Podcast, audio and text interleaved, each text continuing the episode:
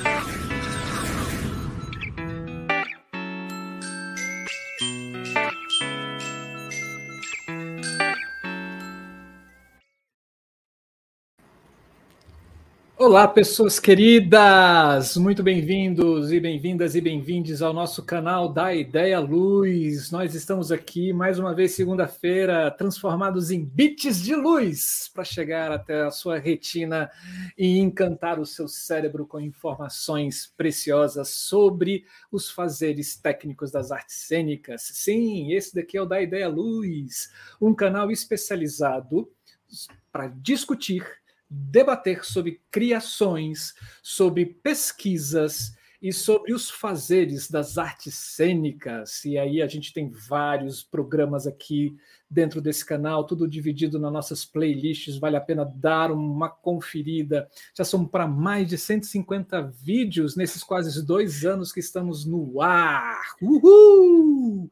Então, esse conteúdo todo está lá para ser chafurdado, pesquisado, colado, copiado e cara, aproveite, assim, ele é todo seu. Né? O que a gente faz aqui dentro desse canal é para criar servo para as pessoas entenderem um pouco mais sobre as artes cênicas, sobre esses fazeres técnicos das artes cênicas, porque esse é o nosso sonho, levar esse conteúdo de forma gratuita, né, para todo o Brasil, né, independente de onde a pessoa esteja com o celular na mão, ela possa ter acesso a esses saberes que até então era restrito a poucos lugares e poucas pessoas, não é?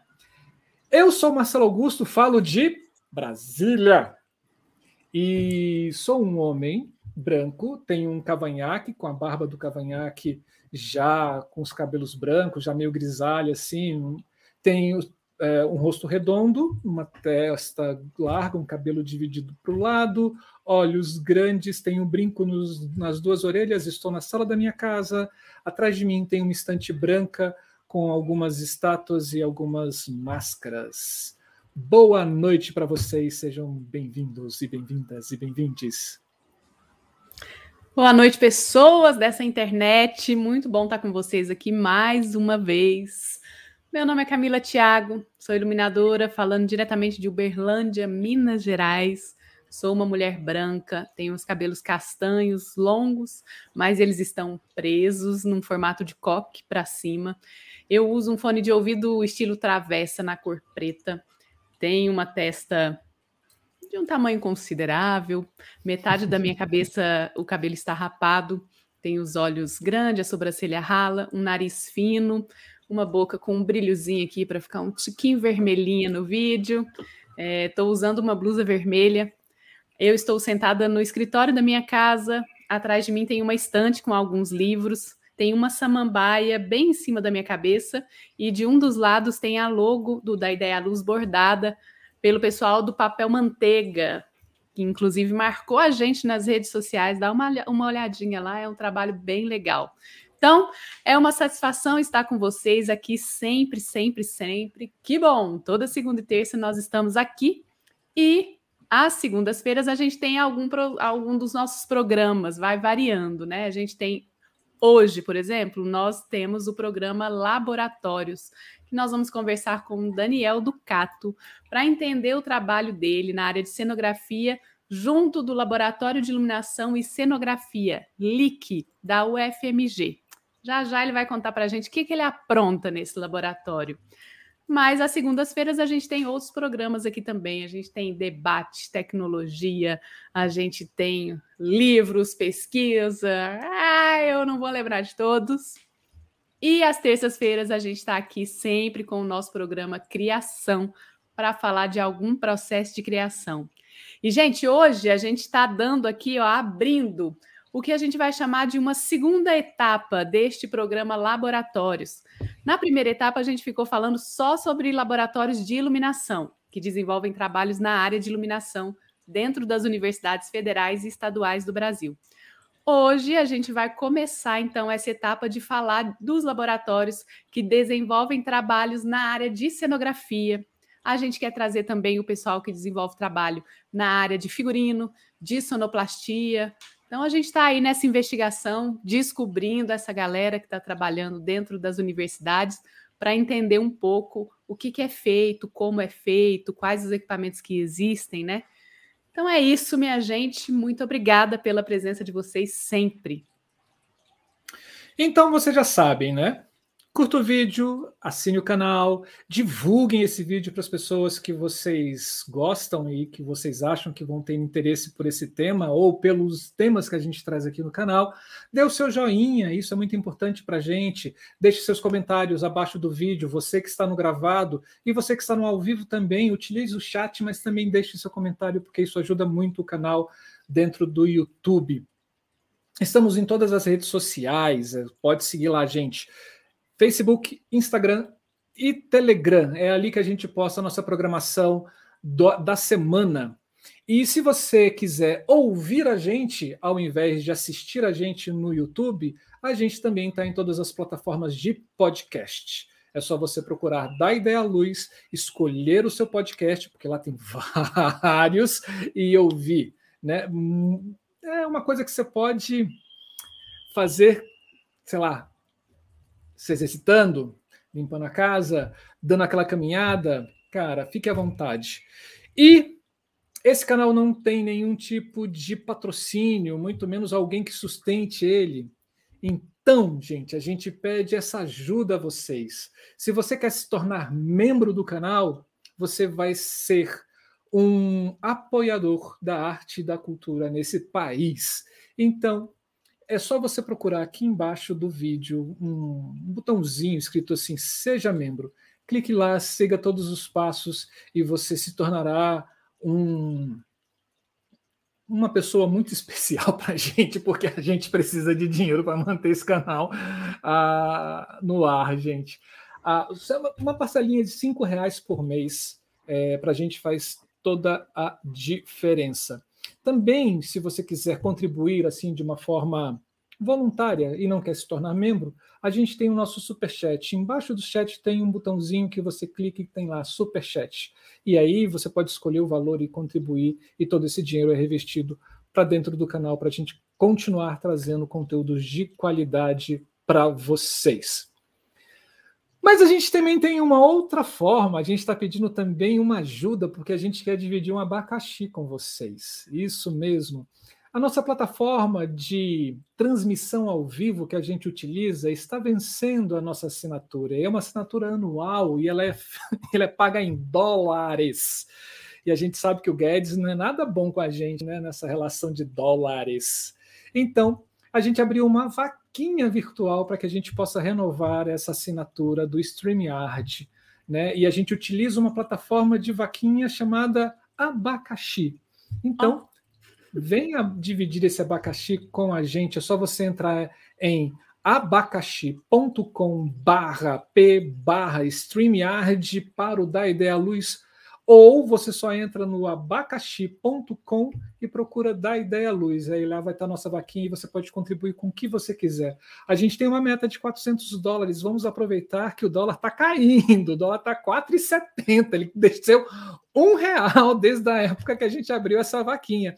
Quanto mais rápido a gente conseguir a nossa meta, a gente faz essa renovação e com dólar lá embaixo. Vai ser muito bom para todo mundo. Então fica esse convite, venha dividir esse abacaxi com a gente. E é isso, né, Camila? É isso. Temos alguma indicação para a galera hoje? Alguma propaganda? De minha parte, não. Ah, eu só tenho estreia. Vai ter vai estrear uma peça minha aqui em Brasília que tá fenomenal. Assim. Depois eu mando no Instagram assim fotos. Tá lindo, tá lindo, tá lindo. E lindo também tá esse chat aqui com o Ismael Soares, o nosso Ivo Godóis, a Isa Mendes, a Carol Romano, a Geni Gonçalves, o nosso queridíssimo Eliezer Júnior e o Fernando e quem mais? E a Selma. Muitíssimo obrigado por vocês estarem aqui conosco. A gente fica lisonjeado com a presença de vocês em Bits de Luz. Sim. Gente, vamos lá chamar nossa nosso convidado de hoje, mais do que especial. Hoje a gente vai ter aqui com a gente o Daniel Ducato, é artista visual e cênico, fundador do núcleo Galata TEIA, Investigação da Imagética na Cena. É mestre em artes cênicas pela Universidade Federal de Ouro Preto, bacharel em escultura pela Universidade Federal de Minas Gerais. Foi integrante do grupo Giramundo Teatro de Bonecos de 2006 a 2010. Desenvolve pesquisas relacionadas aos espaços de uso não convencional, ocupação cênica e coabitação teatral, a cenografia e a escultura. Trabalha com direção de arte em audiovisuais e em teatro, caracterização cênica, figurinos, adereços, máscaras, maquiagem e a criação e execução de bonecos para espetáculos teatrais e outras mídias. Atualmente é efetivado enquanto técnico de laboratório em cenotécnica e iluminação no Departamento de Artes Cênicas da Escola de Belas Artes da UFMG, onde desenvolve as suas atividades de realização plástica e técnica da cena, junto ao Laboratório de Iluminação e Cenografia, o LIC. Então, Daniel, meu querido, chega para cá. Muito boa noite. Boa noite. Eu tô joia, graças. Boa noite, gente. Que delícia ver. Delícia ver todo mundo aqui no chat junto. É, obrigado, Marcelo. Obrigado, Camila pelo trabalho que vocês vêm desempenhando, desenvolvendo, toda, todo o empenho com esse canal, que ele é uma plataforma, né? Que dá voz aos laboratórios, à pesquisa, às, às investigações cênicas, né? Os trabalhos dos artistas. Então é muito, muito gratificante fazer parte desse, de todo esse envolvimento dessas pessoas, né? Dar aqui é dar visibilidade e muito legal. Eu sou Daniel, Daniel Ducato, Falo de Belo Horizonte, também da sala da minha casa. É, eu sou um homem branco, tenho barba, cabelo comprido. Meu cabelo nesse momento está preso metade para cima também com coque, a outra metade solta. Visto uma camisa amarela com um dragão e estou na sala com alguns objetos ao fundo. De um lado eu tenho uma planta que eu sou também apaixonado por plantas e do outro eu tenho uma pintura de um amigo que é o Selva Manara, que maravilhoso diretor de cena, pinta dragões e pinta outras coisas, né? Maravilha estar aqui com vocês, viu? Maravilha. Muito obrigado pelo convite. Daniel, a honra é toda nossa. E principalmente quando a gente traz um membro do canal aqui para gente, cara, para conversar com a gente, para dialogar, é fantástico é fantástico. É o mínimo Muitíssimo... que a gente pode fazer, viu, Marcelo? Poxa, eu agradeço, eu agradeço. Queria eu, né, é, ter um, um, patrocinador assim de 6 milhões mês, que aí a gente ia derrubar a banca, a gente ia fazer coisas maravilhosas aqui, porque ideia não falta, só falta um pouco de dinheiro para botar em prática.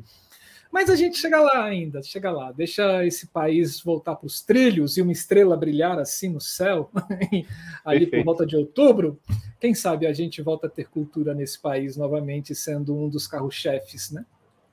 É o nosso sonho, né? Oh. É isso aí. isso mesmo. Mas vamos lá, Daniel. Diz pra gente assim, é, como é que você entrou nessa, nessa onda assim de putz, vou entrar dentro da universidade, vou fazer um concurso, vou abrir um laboratório, vou revolucionar o FMG. Como é que foi? Conta um pouco pra gente. Nossa, é tão maluco porque eu sou menino de quintal grande, né? Aqui em Minas Gerais, eu sou crescido e criado aqui, filho de dois professores, e a gente, desde muito novo, desde moleque assim, entende que estar em casa com todos os objetos, as coisas, o quintal, os objetos envelhecidos no quintal, as coisas todas, descobrir que a gente pode transformar essas coisas, isso, eu acho que tudo começa aí, sabe?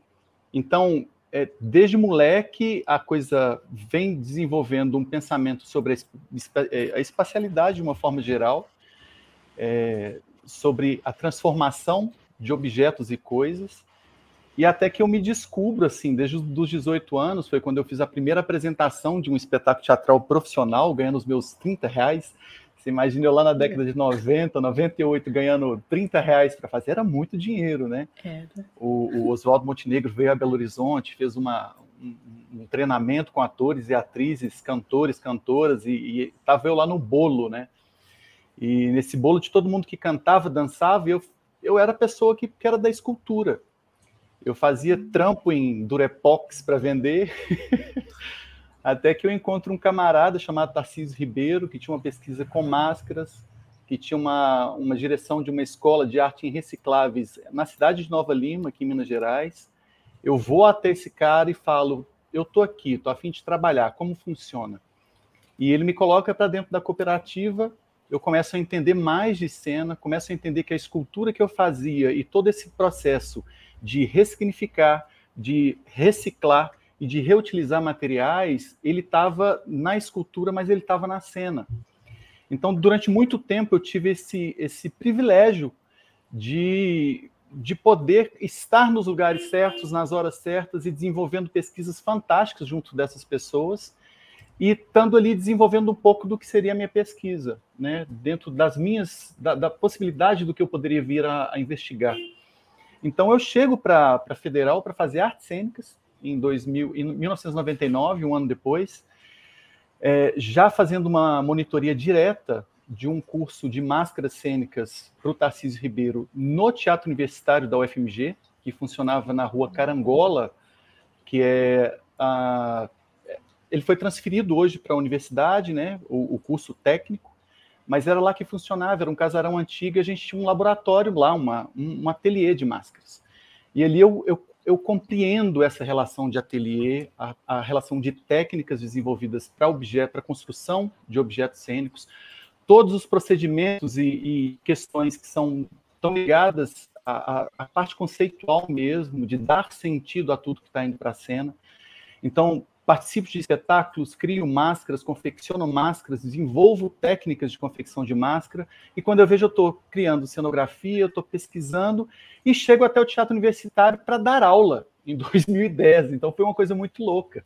A pesquisa que depois, eu, mais tarde, eu venho desenvolver na, na UFOP, no mestrado, a dissertação vai falar de práticas teatrais em espaços de uso não convencional. Então, isso tudo está agregado é, nesse movimento de pensar composição cenográfica, de pensar a máscara, de pensar o objeto cênico em movimento, então um boneco, é, de pensar os figurinos, de pensar a caracterização cênica de uma forma geral, e junto disso processos dentro do audiovisual e do cinema, né, fazendo é, curtas metragens, médias metragens, longa, e até que eu chego na universidade como eu entro em 2001 para fazer escultura. Então eu formo em 2005, saio para participar do, do, do Giramundo Teatro Bonecos, eu entro como integrante, como construtor, primeiro marionetista é, escalando os níveis, até que eu participo de grandes circulações com o Giramundo, que é, eu sou muito grato ao Ulisses Tavares, a, a Beatriz Apocalipse, ao Marcos Malafaia, o tempo que eu tive presente ali com toda aquela, aquela equipe de pessoas e que me permitiu conhecer cena, me permitiu circular pelo Brasil é, ver diferentes tipos de procedimentos e estruturas do backstage, mas ainda atuando e na cena e enquanto marionetista, né? Então, quando eu uhum. saio do Giramundo para dar aula no Teatro Universitário, depois dar aula na UFOP enquanto professor substituto, entrar na, na, no mestrado, desenvolver essa pesquisa com cenografia e ir de encontro ainda a, a, essa questão da, da, licenciatura, que não é uma licenciatura, porque eu não fiz licenciatura, eu fiz bacharelado, então uma bacharelatura né, na UFMG é, de 2016 a 2018 e abriu em 2016 o concurso para técnico, um, uma vaga que já estava muito há muito tempo sendo é, é, desejada, né? E que num determinado momento a gente falava, eu falei assim, ah, eu vou fazer o concurso, né? Vou tentar. E eu não passei. Quem passou foi o Ismael Soares, em segundo lugar, e a primeira colocada, que era a Tainá, que já era uma, é uma mega artista da cena, uma mega iluminadora, ela desiste por conta de um cargo da prefeitura. Então, Ismael Soares, ele entra para ocupar o cargo. Dois anos depois, quando eu dou aula, 2016, 17 18, a universidade fala, olha, temos vagas abertas novamente, nós vamos aproveitar o mesmo concurso. E aí eu entro e dou glória, né? Porque eu entro num, com um laboratório de iluminação e cenografia já posto, com um professor, que é o professor Ed Andrade, extremamente generoso, é, que eu o substituí nesse momento, então, que ele estava fazendo o doutorado, e quando ele volta do doutorado, eu já enquanto técnico, ele com uma escuta tremenda para dizer o que está acontecendo aqui no prédio, qual que é o trabalho que vocês vêm desenvolvendo, qual que é a pesquisa e a relação direta é, que vocês têm com, com vocês estão fazendo aqui na escola, e o Eliezer junto, Eliezer Sampaio, Eliezer era o nosso querido Lili ali, assim, agraciando a nossa, né? O Eliezer era nosso patrono, assim. Então, é, eu tenho muito essa sorte de encontrar essa equipe forte, que depois veio ser fortalecida com o, o Sávio, é, Sávio Rocha na parte de, de, de vestimenta cênica, a Deise Guimarães, que vai para a vestimenta cênica, mas que cumpre hoje com, com as atribuições dela, é, ela está lotada na moda, no curso de design de moda, e a Carol Galberto, que é a nossa colega de departamento, que ocupa um, um cargo de coreógrafa. Então eu encontro uma equipe muito foda, num lugar muito foda. O FMG, para mim, é, uma, é, a maior referência assim, de, de universidade, não só porque eu formei ele dentro, mas é, percebendo a, o dinamismo, o compromisso e, e, a seriedade, sabe, com, com, com o trabalho que está sendo feito, a transparência com que as coisas são, são feitas assim. Então, sou muito grato a tudo isso. Eu caio de paraquedas aí. Esse é o resumo. Que ótimo, Daniel. Muito bom ouvir essa sua trajetória toda, né? Porque quando você diz que começa na infância, isso é muito real mesmo. É, outro dia eu estava até pensando quando que eu comecei a me interessar por essa área, sabe? E me dei conta, uhum. assim como você, de que foi na infância também. Isso é muito importante. Muito é, bom. A minha irmã, acho que ela está aí na, no chat também, Isabela. A Isabela, eu lembro que no Natal é, ela tinha ganhado um busto da Barbie e mamãe era professora do Estado, professora que dava aula para o nível pré-primário. Papai deu aula na UFMG, na escola de veterinária, mas o, os dois aposentados, hoje, né? A Isabela, eu lembro que ela ganhou o busto da Barbie, e o busto tinha cabelo, bonito, aquela, aquele busto de plástico. E ela ganhou no Natal no dia 25, no dia 26, o busto estava rabiscado de caneta Bic, com o cabelo cortado. Quer dizer, essa possibilidade, né, é, de não, não, não ser ignorante e dizer que, que a gente sim brinca de boneca quando é criança, que a gente sim veste rosa, que a gente sim faz as, os, as nossas é, possibilidades de, de vivenciar inúmeras coisas, porque a gente é ser humano, né? Então começa ali mesmo. A infância é uma é. coisa muito poderosa. Uhum. É. E Sim. quando você tem um quintal, né, cheio de objetos, oh. fica mais poderosa ainda. Oh, é verdade. Ô, é. gente, ó, o, o Ducato falou aqui pra gente de Ismael, de Lili. Essa galera já passou tudo aqui, o Ed Andrade, então vocês vão ver um bannerzinho. Quem está assistindo no gravado vai ver um bannerzinho aqui. O Ed veio falar para a gente sobre a pesquisa dele é, de doutorado, que é na área de cenografia e performatividade, é bem legal. E o Eliezer e o Ismael vieram falar sobre o trabalho que eles fazem junto com o Ducato, junto com essa galera que ele falou é, na área de iluminação também na UFMG. Muito bom, é. equipe massa. Tem uma irmã ressentida aqui, tá falando assim: roubou e destruiu minha Barbie. É, isso. e a Mal sabe assim, ela, né? Esse Barbie Killer. Barbie Killer. Ótimo, Carol. Barbie Killer. É, é engraçado eu, só... que Pode falar, pode falar. Não, eu só queria só abrir um parênteses aqui, só para agradecer o Ismael Soares, que ele acaba de virar um membro do canal. Ismael, muitíssimo obrigado, cara. Muitíssimo obrigado. Mas vai lá. É legal quando a gente vira membro, a gente começa com a luz de vela, né? É. A luz orgânica, a luz, a primeira luz ali que a gente tem, quer dizer, vela é, e depois a gente tem essa transformação, né? O Eliezer, por exemplo, se tivesse possibilidade, vocês vão ver hoje o que, que o Eliezer criou durante algum dos nossos processos de, de construção dentro da UFMG. O Eliezer é um ser fantástico, então ele deveria ter esse, esse, esse refletor é, presente aí na, no nome dele, sabe? Tem. Ele, ele já é Fresnel, depois ele vai virar elipsoidal e depois ele vira um Sol. É, Mas Sol só depois de muito tempo como membro. Perfeito, perfeito. Ó, a gente já tem um comentário aqui para você, que é do Sávio Araújo. Ele fala assim: boa noite, querido Daniel Ducato. Sou um admirador do seu trabalho e de sua capacidade de provocar deslocamentos nas zonas de conforto do espaço acadêmico. Viva Daniel, viva o ensino de cenografia. Ah, e, eu, maravilha. e eu completo, viva a Universidade Pública. Não, o professor Sávio é uma grande referência. Para mim, ele, professor Eduardo Tudela, as professoras também, né? A Nádia, a professora Bicoin, as pessoas. É, então, o Renato Bolelli Rebouças, para mim são, são pessoas muito importantes que fazem muita diferença nesse processo de transmutação do, do ensino e de provocar mesmo as pessoas. A gente, é, dentro das nossas formações, dentro das, das nossas vivências, a gente é, provoca, às vezes é provocado, às vezes tem intriga, às vezes tem briga, às vezes tem discussão, às vezes volta e consegue é, tocar para frente essa coisa do encontro, de transmutar o conhecimento. Isso é muito importante. O Sávio, para mim, é uma referência incrível dentro dessa pesquisa. Sávio, professora é, é, Universidade do Rio Grande do Norte, né? Uhum. Bom demais, professor, você está aqui. Bom demais.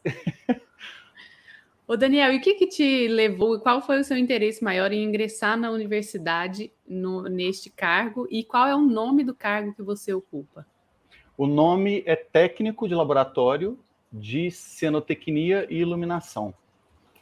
É, a parte de cenografia e cenotecnia já estava mais ou menos introjetada na minha vida enquanto artista visual e cênico, né?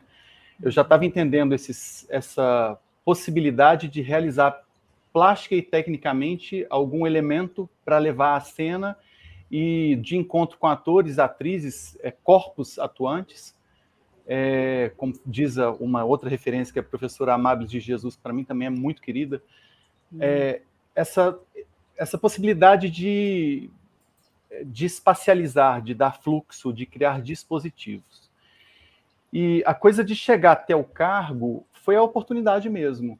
Quando aparece, eu já tinha então esse conhecimento da cenografia, a, da iluminação, eu tive que aprofundar um conhecimento teórico quando eu fui substituir o professor Ed Andrade, porque na, na grade curricular do Departamento de Artes Cênicas da UFMG, é, tem algumas disciplinas que são de iluminação e tem umas disciplinas que são de montagem.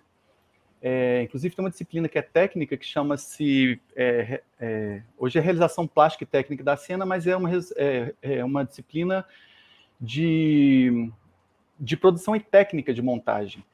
Então, a gente tinha que ter um pouco mais desse conhecimento, não só teórico e conceitual, mas prático, para uhum. entender qual que era o tipo de, de situação que, que o ator ou a atriz ia colocar o seu TCC, o seu trabalho de conclusão de curso, é, como é que era essa, essa questão se é indoor, se é outdoor, se é um espaço de uso não convencional, é 110, é 220, a gente vai ter que puxar energia de um poste, a gente vai, tem energia no local, é energia do sol, é energia com fogo, com como é isso, qual que é a cor, qual que é a temperatura.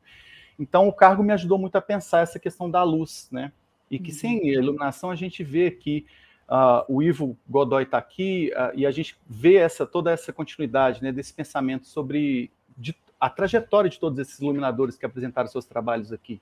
Sem a iluminação, a cenografia não é nada, né? A não ser, quer dizer, a não ser não, é ponto.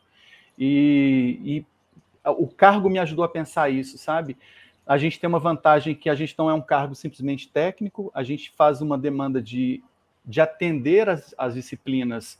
Então, a gente tem uma, uma questão que é didática, é pedagógica, a gente participa do projeto pedagógico do curso, e desenvolve, junto aos professores dessa área de, de realização plástica e técnica, é, procedimentos que são orientar a disciplina, participar junto, estar, é, tá, então, na pesquisa também e também na, na extensão, na extensão universitária. Então, para mim, eu tinha tudo que era possível nesse momento, né? Continuar a pesquisa com os elementos visuais e da imagética da cena, porque uhum. eu acho que quando a gente avança pensando cheiros, sons, é, som, e outras questões é, que não são visuais, né? É, eu consigo imaginar e eu consigo trabalhar a questão da imagética. O, o buraco é mais embaixo, mas para mim amplia esse, esse lugar de pensar. E eu tinha no cargo essa possibilidade de, de ter essa, essa vazão, né? De investigar essas outras questões. Uhum. Uau! Que delícia, seu trabalho, hein? Ou seja, é um eterno aluno do departamento, né? Eu sou, eu sou. Eu acho que eu vou ficar um, um senhorzinho quando eu for mais. Quer dizer, os cabelos e a barba já estão brancos também, né? É Mas isso, quando eu é for luz, bem idoso, luzes. que Deus permita, que, as Deus, que a deusa permita que a gente continue aí na serelepe da cena, né? Continuando Sim. essa, essa. Que não morra na gente essa chama, né? Que a gente tenha vontade de investigar, de pesquisar e desdobrar coisas que a gente não fez, e, enfim, coisas, Sim. questões. Sim. E, e esse laboratório, ele está inserido dentro de qual curso na, na universidade? São dois cursos a princípio, que é o curso de, de graduação é, de é um, uma- um bacharel- um bacharelado e a licenciatura em teatro. Tem a licenciatura em dança e tem uma continuidade das parcerias que a gente faz e do envolvimento que a gente faz em outros, outros cursos, né? Então, envolve, de repente, o teatro universitário é um, é um, um dos, dos cursos técnicos que a gente está envolvido diretamente, junto com o Barracão. Eu vou, na, na- quando eu for apresentar aqui, eu, eu vou falar um pouquinho disso. É, e também nos cursos lá de cima da torre, né? Que a gente chama torre porque o, o prédio de teatro ele é um anexo da Escola de Belas Artes. Então, dentro da Escola de Belas Artes existem departamentos. E o departamento de arte cênica está inserido lá. Então, tem cursos de design de moda, curso de design, o design mesmo, o curso de arquitetura e alguns outros cursos a gente começa a fazer essas pontes e começa a fazer esses atendimentos também. O curso de música, de graduação, eh, aí tem os vários bacharelados que tem lá, e junto com a extensão também, né? Não só os cursos de graduação. A extensão universitária, ela hoje, ela é um momento de ampliação e de levar a voz de toda a produção de conhecimento dentro da universidade para fora do seu umbigo, né? Quer dizer, é, alcançar outros nichos dentro da, da, cidade, dentro da comunidade. E então parte, parte ali dentro da, da universidade com seus pilares, que são os discentes, os docentes, os técnicos, os terceirizados, e que depois a, a, a extensão universitária permite né, a gente isso, dar vazão a essa produção de conhecimento. Acho que é isso, não sei se eu te respondi. Sim, Sim. com certeza.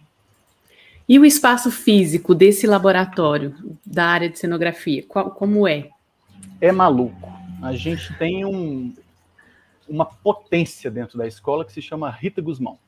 A professora Rita Guzmão, Sim. ela é de uma de uma inteligência, de uma sagacidade, de um empenho também, como vocês no canal, e de provocações infindas. Ela, ela tem uma visão sistêmica da coisa, ela consegue perceber quando a gente entra, então, eu enquanto técnico, Ismael com a mesma a mesma leitura de ocupações, apesar de que eu na cenografia, Ismael mais na luz, e o Sávio na vestimenta cênica.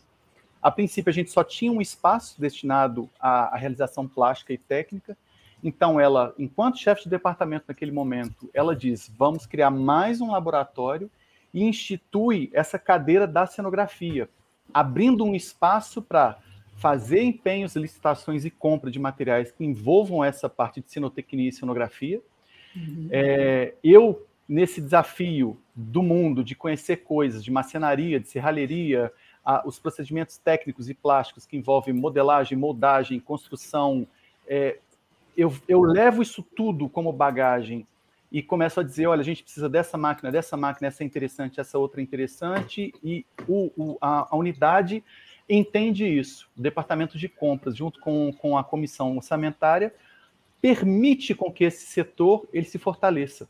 Então, hoje a gente tem três salas, que uma é o LIC, o Ismael e o, e o Lili já falaram.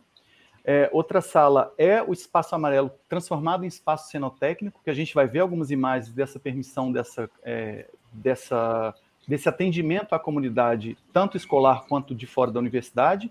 E o vestimenta cênica, que era o antigo espaço cenotécnico, um pé direito maior, uma sala maior, mas que também permite concomitantemente, de acordo com as demandas da universidade, essa, esse estudo e essa prática é, em conjunta mesmo, né? Com todas uhum. as demandas do curso.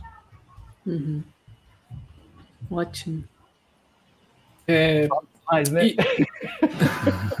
Não, assim, é, e nessa reelaboração toda, assim, além das salas, vocês é, conseguiram adquirir equipamentos? Como, quais são os equipamentos que tem dentro desse seu laboratório? Sim, É, é, engraçado falar do, do espaço específico do laboratório, né? Como espaço físico que, a princípio, faz a salvaguarda desses equipamentos, mas entendendo que o espaço laboratorial também é a sala de aula. Então, os espaços cênicos da Escola de Belas Artes também são esses espaços, né? A galeria da Escola de Belas Artes, é, as salas do Teatro Universitário Paula Lima e a, a sala de circo, que é a João Tiene, a sala é, Aide Bittencourt, aí as nossas salas, espaço verde, espaço vinho, espaço é, é, laranja, espaço preto, é, espaço vermelho, é, e fora os, os como o, a gente vai ver com o Antônio Debrando, o professor Antônio Debrando, que é do Teatro de Muita Gente, que vai para fora e que rompe um pouco também essa coisa do indoor, né? E aí os laboratórios fazem a salvaguarda dos equipamentos. Então, o LIC está com os equipamentos de som e os equipamentos de, de luz, agora com um dos editais, o Eliezer e o, e o, e o Ismael até comentaram, quando eles vieram falar da parte de, de luz, né, do laboratório, que tem um edital que a gente foi aprovado graças, então a parte de atualização e de digitalização dos laboratórios, ela vai começar, é, de modo que a gente vai dar um primeiro pontapé para depois galgar outros passos, né? Permitir outros materiais. Da parte de cenotecnia, dentro do laboratório, eu hoje tenho uma furadeira de coluna, eu hoje tenho televisão, eu tenho é, som, é, a gente tem é, esmerilhadeira, furadeira, é, todos os tipos de ferramenta, chaves de fenda, alicate é, e a parte de material de consumo, né? É, refil de, de, de, cola quente, arame, cola branca. Então, ferramentas, instrumentários que são permitem é, situações de apresentação da cenotecnia né, para o alunado, para os estudantes, e avançar para essas outras demandas, que é justamente depois digitalizar isso tudo. Então, os meninos falaram do Capture, né? O Capture uhum. é uma, uma permissão para que a luz, o ensino, inclusive, da luz, seja. É um, é um software maravilhoso para fazer essa. É, o planejamento de uma iluminação e, inclusive, ensinar né, essas questões. Mas dentro do Capture, a gente usa o Rhinoceros para fazer a modelagem 3D dos espaços. Então, essa parte de, de digitalização, ela é um, um, um, grande apanhado que a gente vai ter que ter né, daqui a um tempo. Assim. Então, vai faltar, sim, é, licenças para softwares, computadores que vão rodar esses programas, é, mouses bons, fones de ouvidos bons, é, mesas digitalizadoras. Então, alguns desses elementos vão chegar agora com esse edital. E, posteriormente, a gente vai aumentando. Então, a gente tem plataformas, é, bancadas, é, que eram mesas de professores e a gente improvisa trazendo para o espaço, com esses equipamentos guardados, né, que permitem essa, essa prática é, de construção.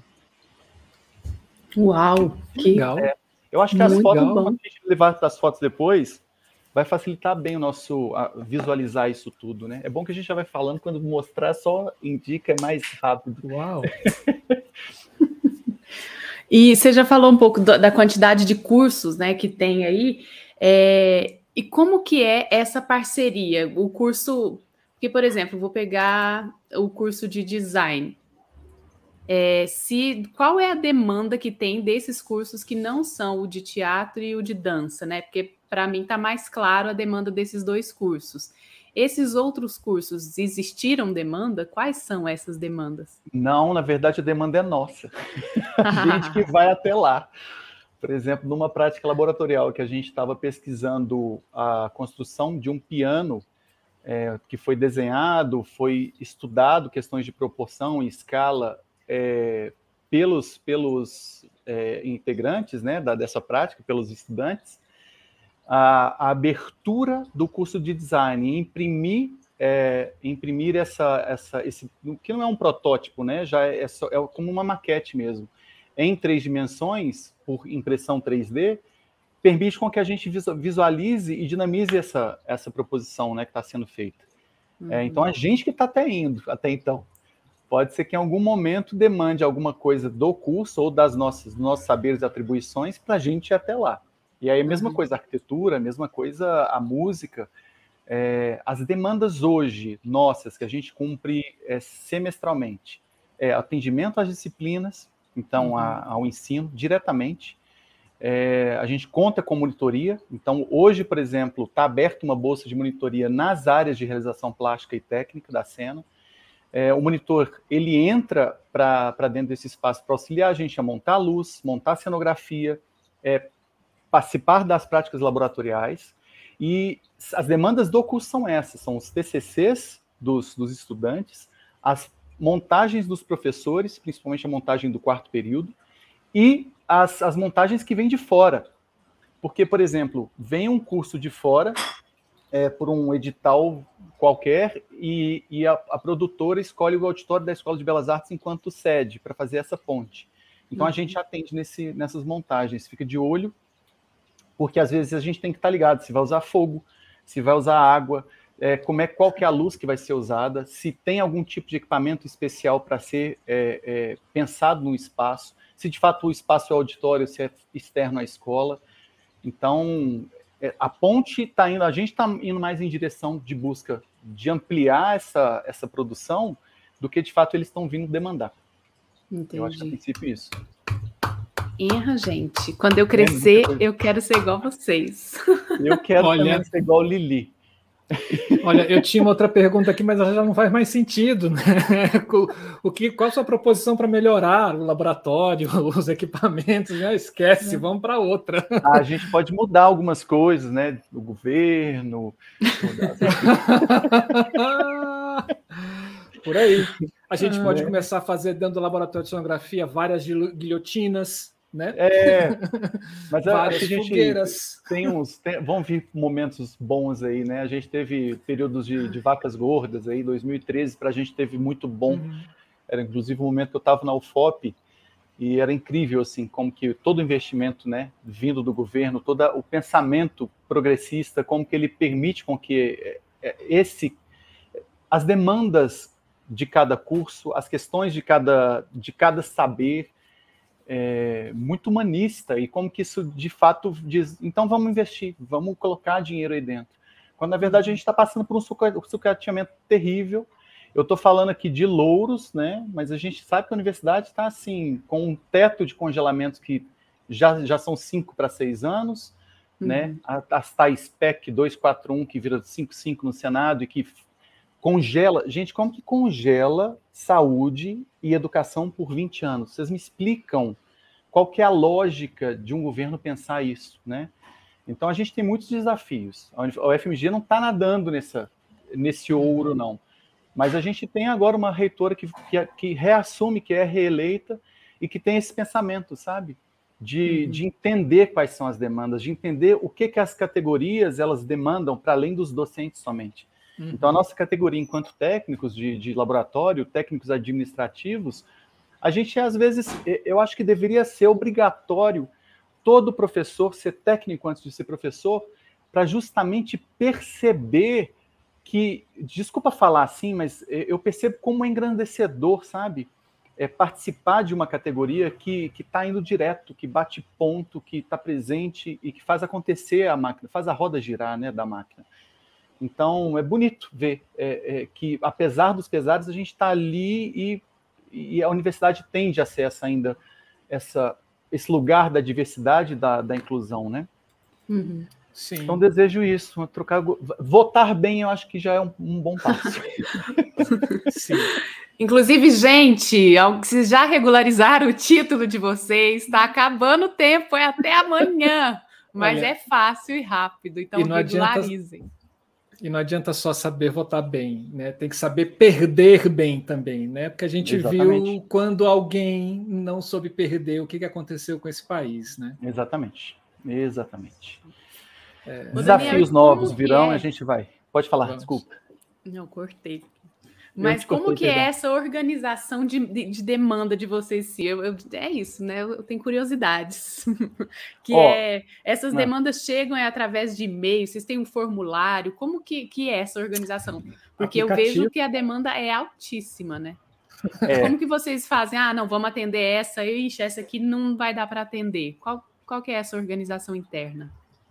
A gente tem gerou critérios, né? Foram gerados assim para a gente entender quais, quais eram as prioridades dentro dos uhum. cursos, quais que eram as, o tempo de divisão de equipamentos para essas prioridades, porque a gente recebe, inclusive, solicitação de empréstimo de equipamentos para festival de inverno, festival de verão, mostra sua FMG, alguns TCCs que já passaram pela, pela banca de, de, de, de aprovação e que são alunos egressos, mas que ainda assim, por justamente estarem inseridos no mercado, tem uma demanda, às vezes, de, de solicitar empréstimo de material.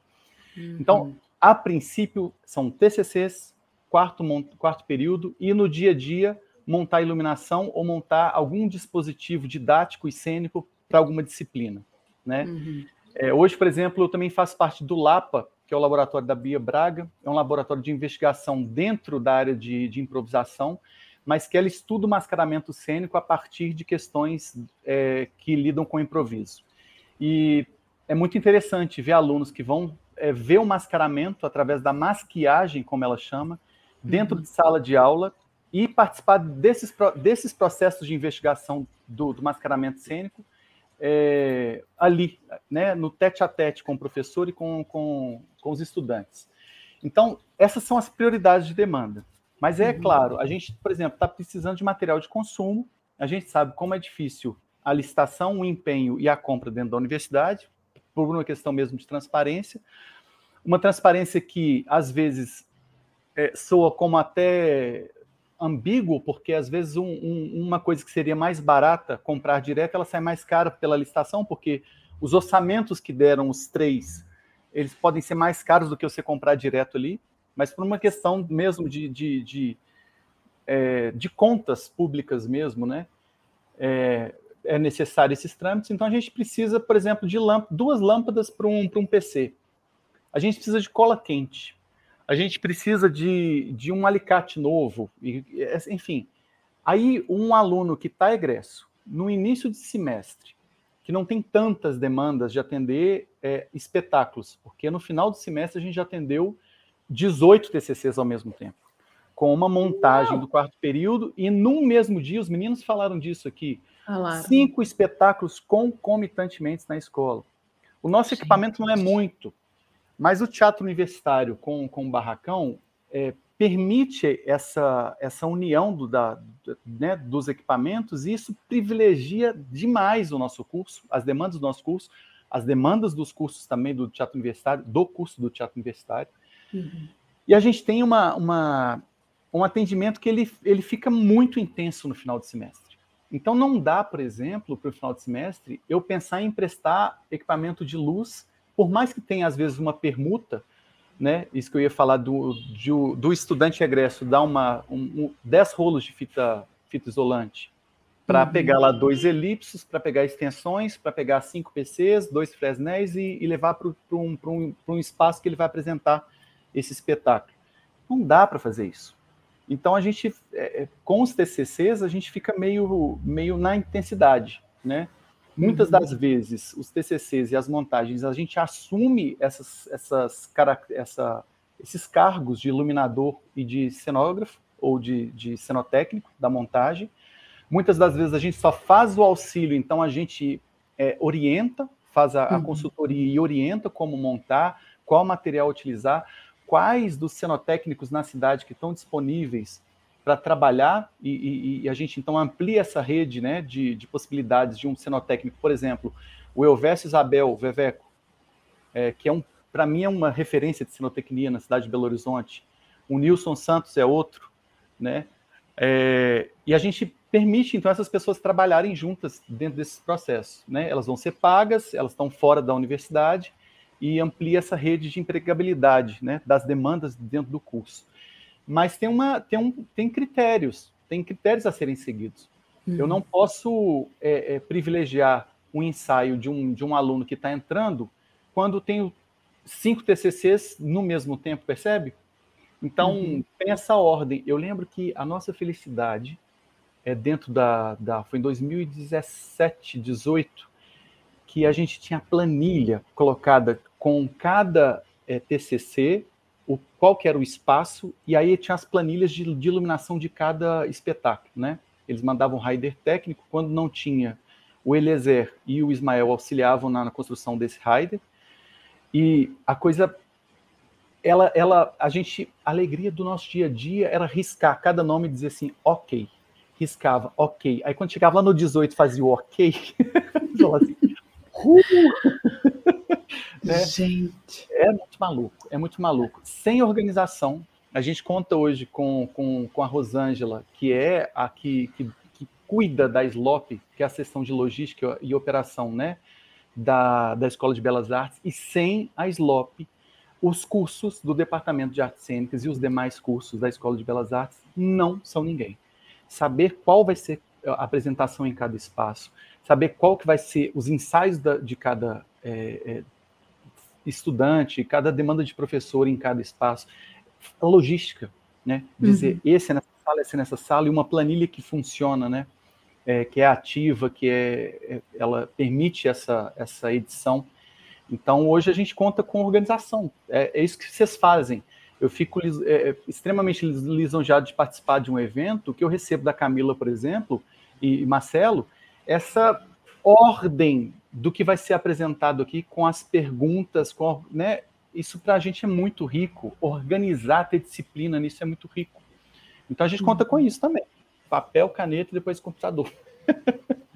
Nossa, maravilha, maravilha, gente. A demanda de vocês é altíssima, meu Deus do céu. Ó, prancheta. A gente é que anota as coisas na prancheta, ó. Ah, eu tenho três nessa lá no laboratório.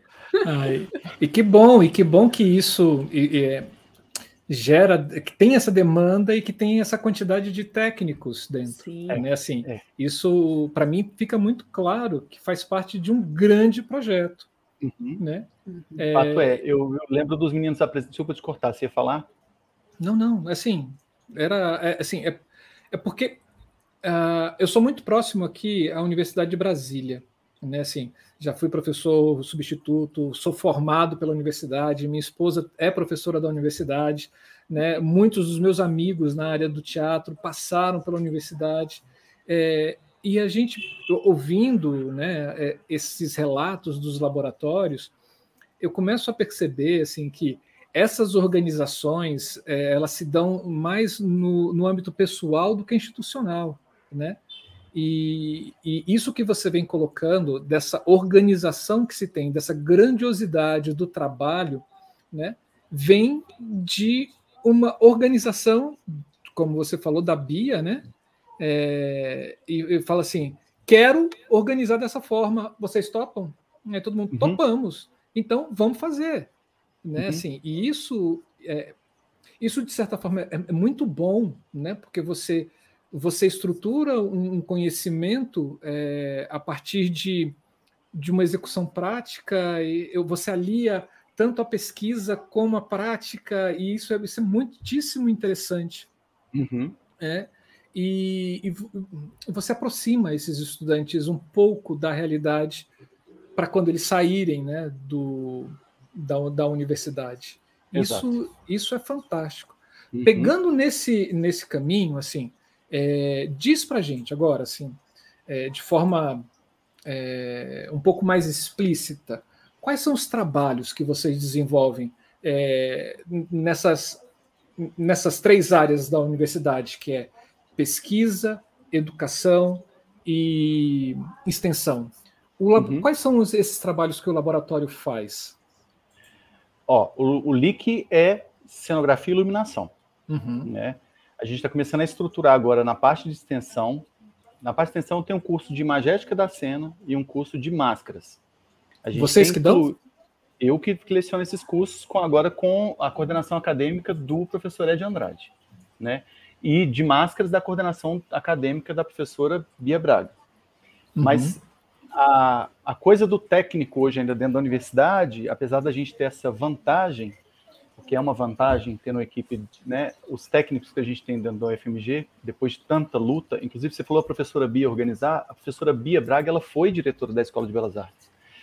Então, alcançar o que a gente alcançou também demanda de muita, de muito suor, né?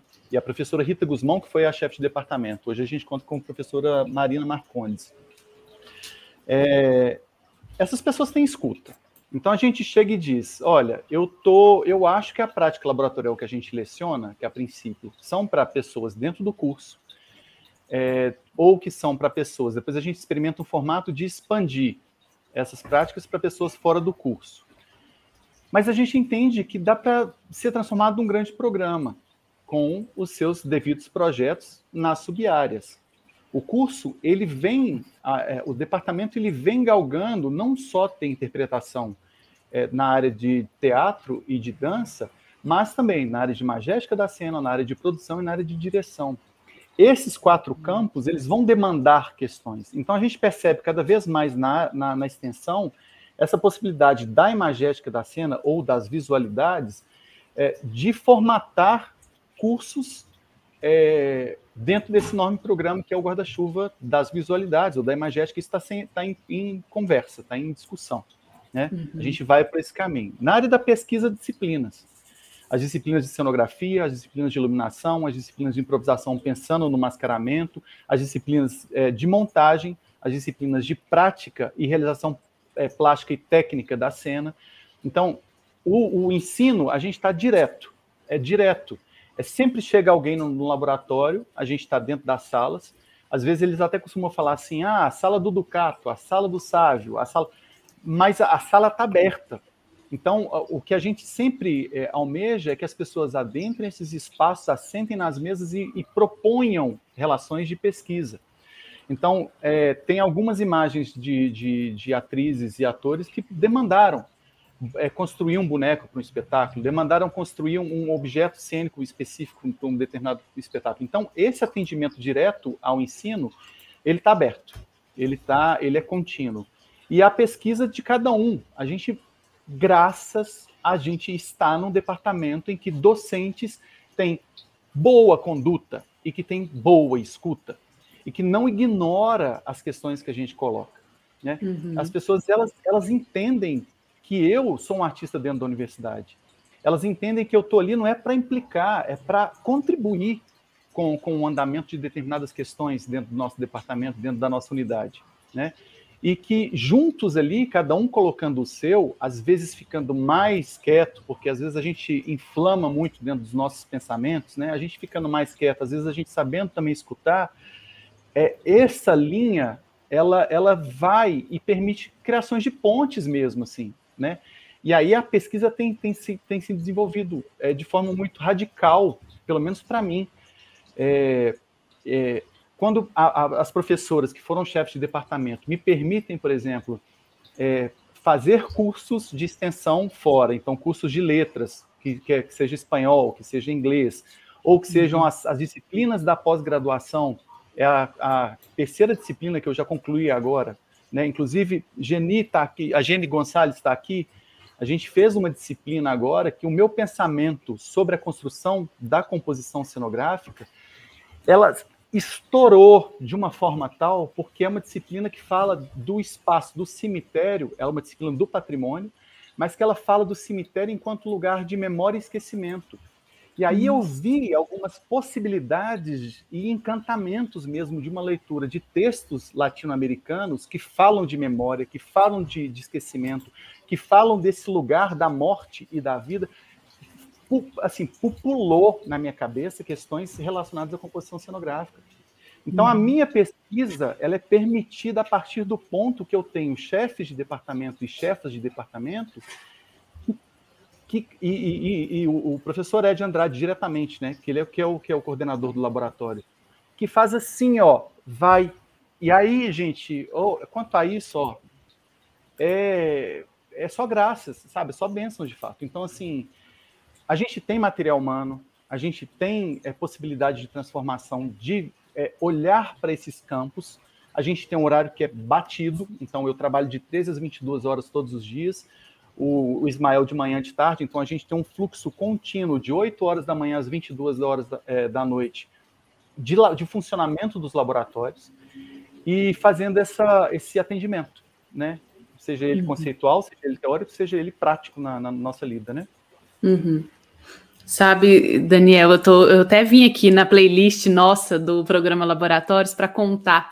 Você é nosso 12 convidado E isso que você fala sobre a questão da escuta entre esses corpos, né? Porque a gente tem, como você muito bem disse, é, vamos dizer assim, quatro corpos dentro da universidade que são os docentes, os técnicos, os terceirizados e terceirizadas e os discentes, né?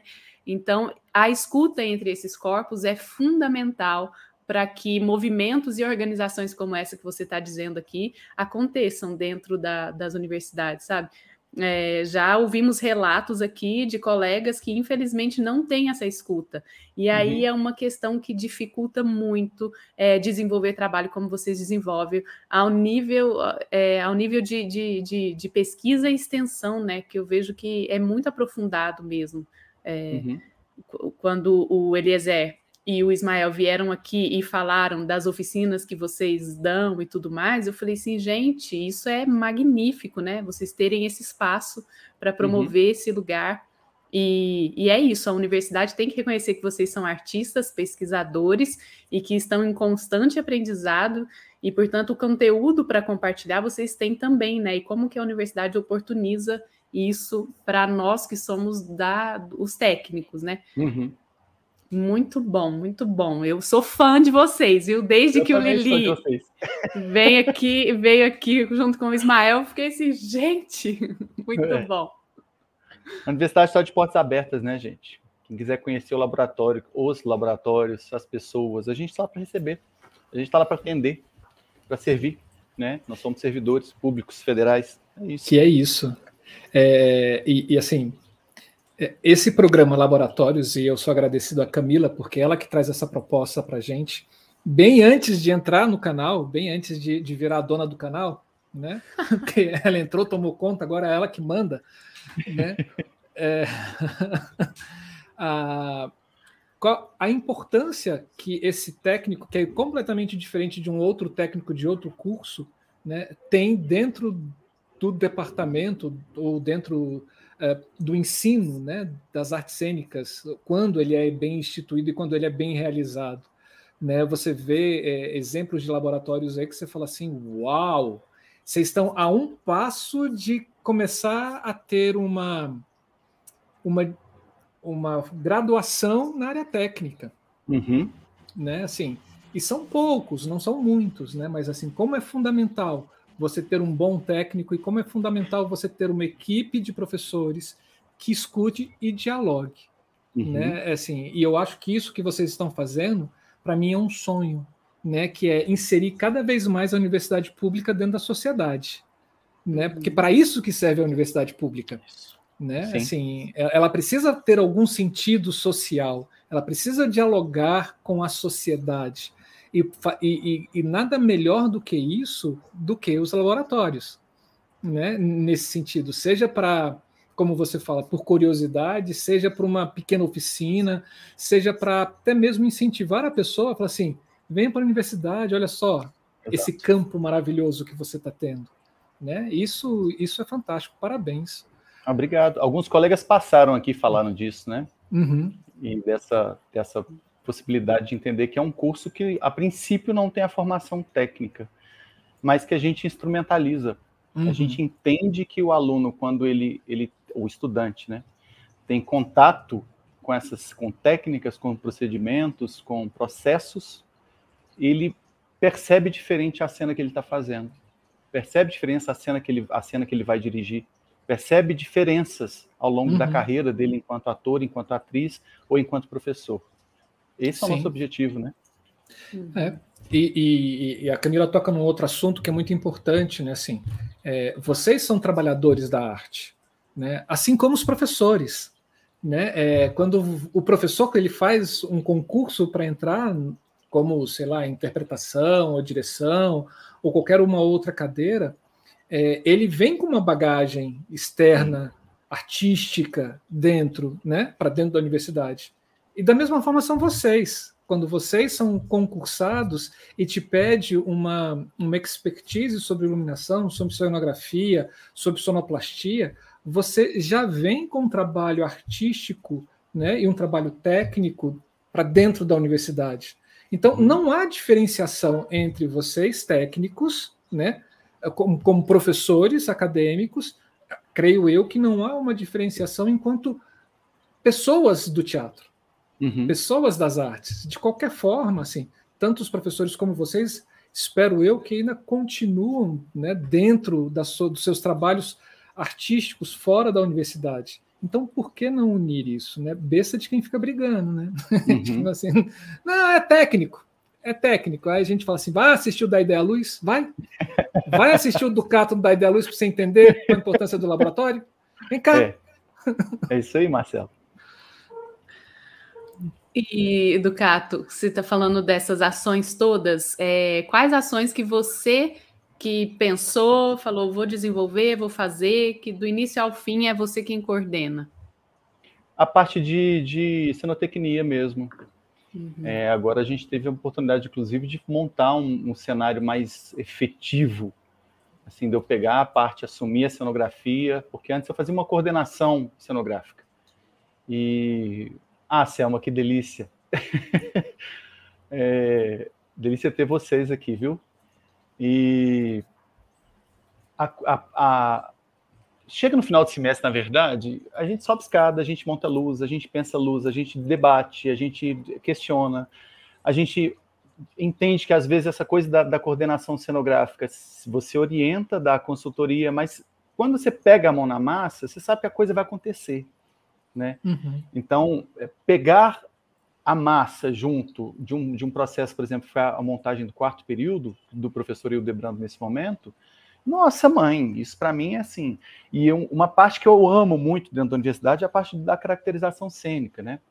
Com procedimentos de maquiagem, o procedimento da construção de máscaras. Então, nossa, é, é, que, que já é para falar dos sonhos?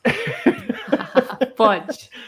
Porque, caramba, imagina um espaço gigante que você tenha, de fato, não só um instrumentário e maquinário adequado para trabalhar todos os procedimentos, processos ligados à, à sinotecnia e cenografia, mas, de fato, ter lá, assim, caixinhas com perucas, caixinhas com bigodes, e aí você tem oito tipos de bigode inglês, sabe? Um azul, um laranja, um e, e, ter todos lá e você fala assim, caramba, e é bonito, porque quando você precisa na cena você tem, e aí tá tudo preservado, né? Um acervo bonito, é, é que tenha fluxo, também não seja um, um, grande mausoléu, né? Que a gente fica com aqueles grandes elefantes brancos sem utilizar, em, em atividade, né? Então, essa área de cenografia, para mim, é que eu mais estou buscando investir. Investir pes, é, pesquisa mesmo, sabe? É, recentemente, esse artigo que, que tá, já está escrito e agora esperando uma oportunidade de publicação, é, de pensar os, os ferros velhos, né, enquanto grandes cemitérios de esquecimento e de memória, mas que dinamizam e oportunizam, por exemplo, a, a composição cenográfica. Quando você chega até esse lugar e você encontra essas camadas de pele sobre esses objetos esquecidos e você desloca-os dali para a cena e você coloca ele tal qual estava lá, com o mesmo rangido de quando você roda aquela manivela, ou com aquela mesma aparência. Né? Nós, enquanto cenotécnicos, podemos sim investir nessa coisa da, da, da, da mimética, da, na coisa da mimes mesmo enquanto imitação, né? De ir lá usar uma técnica de pintura e fazer ferrugem, fazer é, uma madeira, isso me encanta. Isso e oportunizar isso no curso de, de, de, um departamento de artes cênicas, seja com aluno, seja com de fato numa montagem, eu enquanto cenógrafo, para mim isso é maravilhoso. Uhum. Mas essa coisa de você chegar num, num, num, cemitério de ossos, né? Ossos de ferro, ossos de plástico, de madeira, isso, cara, e pesquisar isso na universidade, para mim é aí eu, eu navego, entendeu? Aí eu vou embora, não, não quero voltar, não. Que ótimo. E você falou de publicar, eu já vou deixar aqui, ó. Te... Ivo, Ivo, já vou agarrar aqui o Daniel e falar: publica na revista Luz em Cena. Agora a gente abriu o fluxo contínuo. Então, oh. Então, independente do tema do dossiê, você tá, tá tem a liberdade para poder falar, mesmo que o dossiê seja sobre figurino. E você Perfeito. quer escrever alguma coisa sobre cenografia, tá aberto, então. Que maravilha. A luz em cena. Que maravilha. O merchan. Merchan total, o melhor merchan. O Daniel, existem é, ações formativas, assim, vocês têm uma. É, sei lá, desenvolve curso semestralmente, que é aberto para a comunidade não só dos cursos, mas para a comunidade externa à universidade? Existem essas ações também? As práticas laboratoriais, quando o professor Rito Guzmão traz essa possibilidade de a gente, cada um dentro da sua área, pensar, por exemplo, eu na área de, de cenografia, então é uma prática laboratorial de cenotecnia, pintura e acabamento de elementos de cena, a parte de, de é, macenaria, a parte de tem um mascaramento, mas é custo de extensão.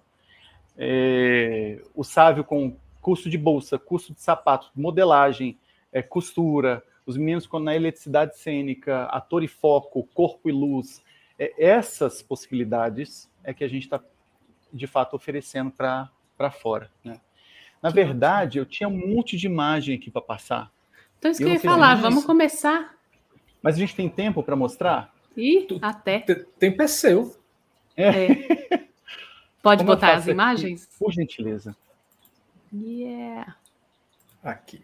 Aí, ótimo. Aí. Aqui eu consigo passar. Então, e já, de, pra... já, assim, já fica muito claro que ele, que ele ouve o nosso podcast, porque aquela capa do laboratório é do nosso podcast. É verdade. É verdade. É, é uma mistura aí das duas capas. Vocês muito são muito geniais com isso que vocês estão fazendo. Acho que é lindo esse trabalho, é muito maravilhoso. Ó, só para a gente passar rápido o pente, porque os meninos falaram disso, e aí eu vou deixar para quem não assistiu Eliezer e, e Ismael para assistir, tá?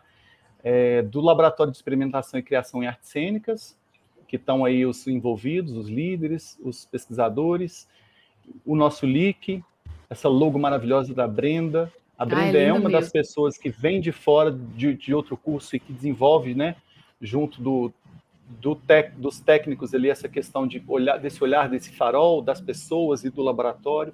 O Barracão FMG aí, liderado pela professora Tereza Bruna e o Cris Cesarino, com o professor Ed Andrade. Então são parceiros assim nossos diretos dentro da universidade, né? O teatro universitário é para a gente referência ali dentro também, dentro da, da, do, da técnica, né? E os nossos espaços. Então, muito rápido. Espaço Preto, aqui, uhum. professora Mariana Muniz explanando dentro de um seminário de realização plástica, um seminário de, de explanar, de, de abrir os cursos, falar dos cursos. Professor Eugênio Tadeu, outra referência nossa dentro da universidade.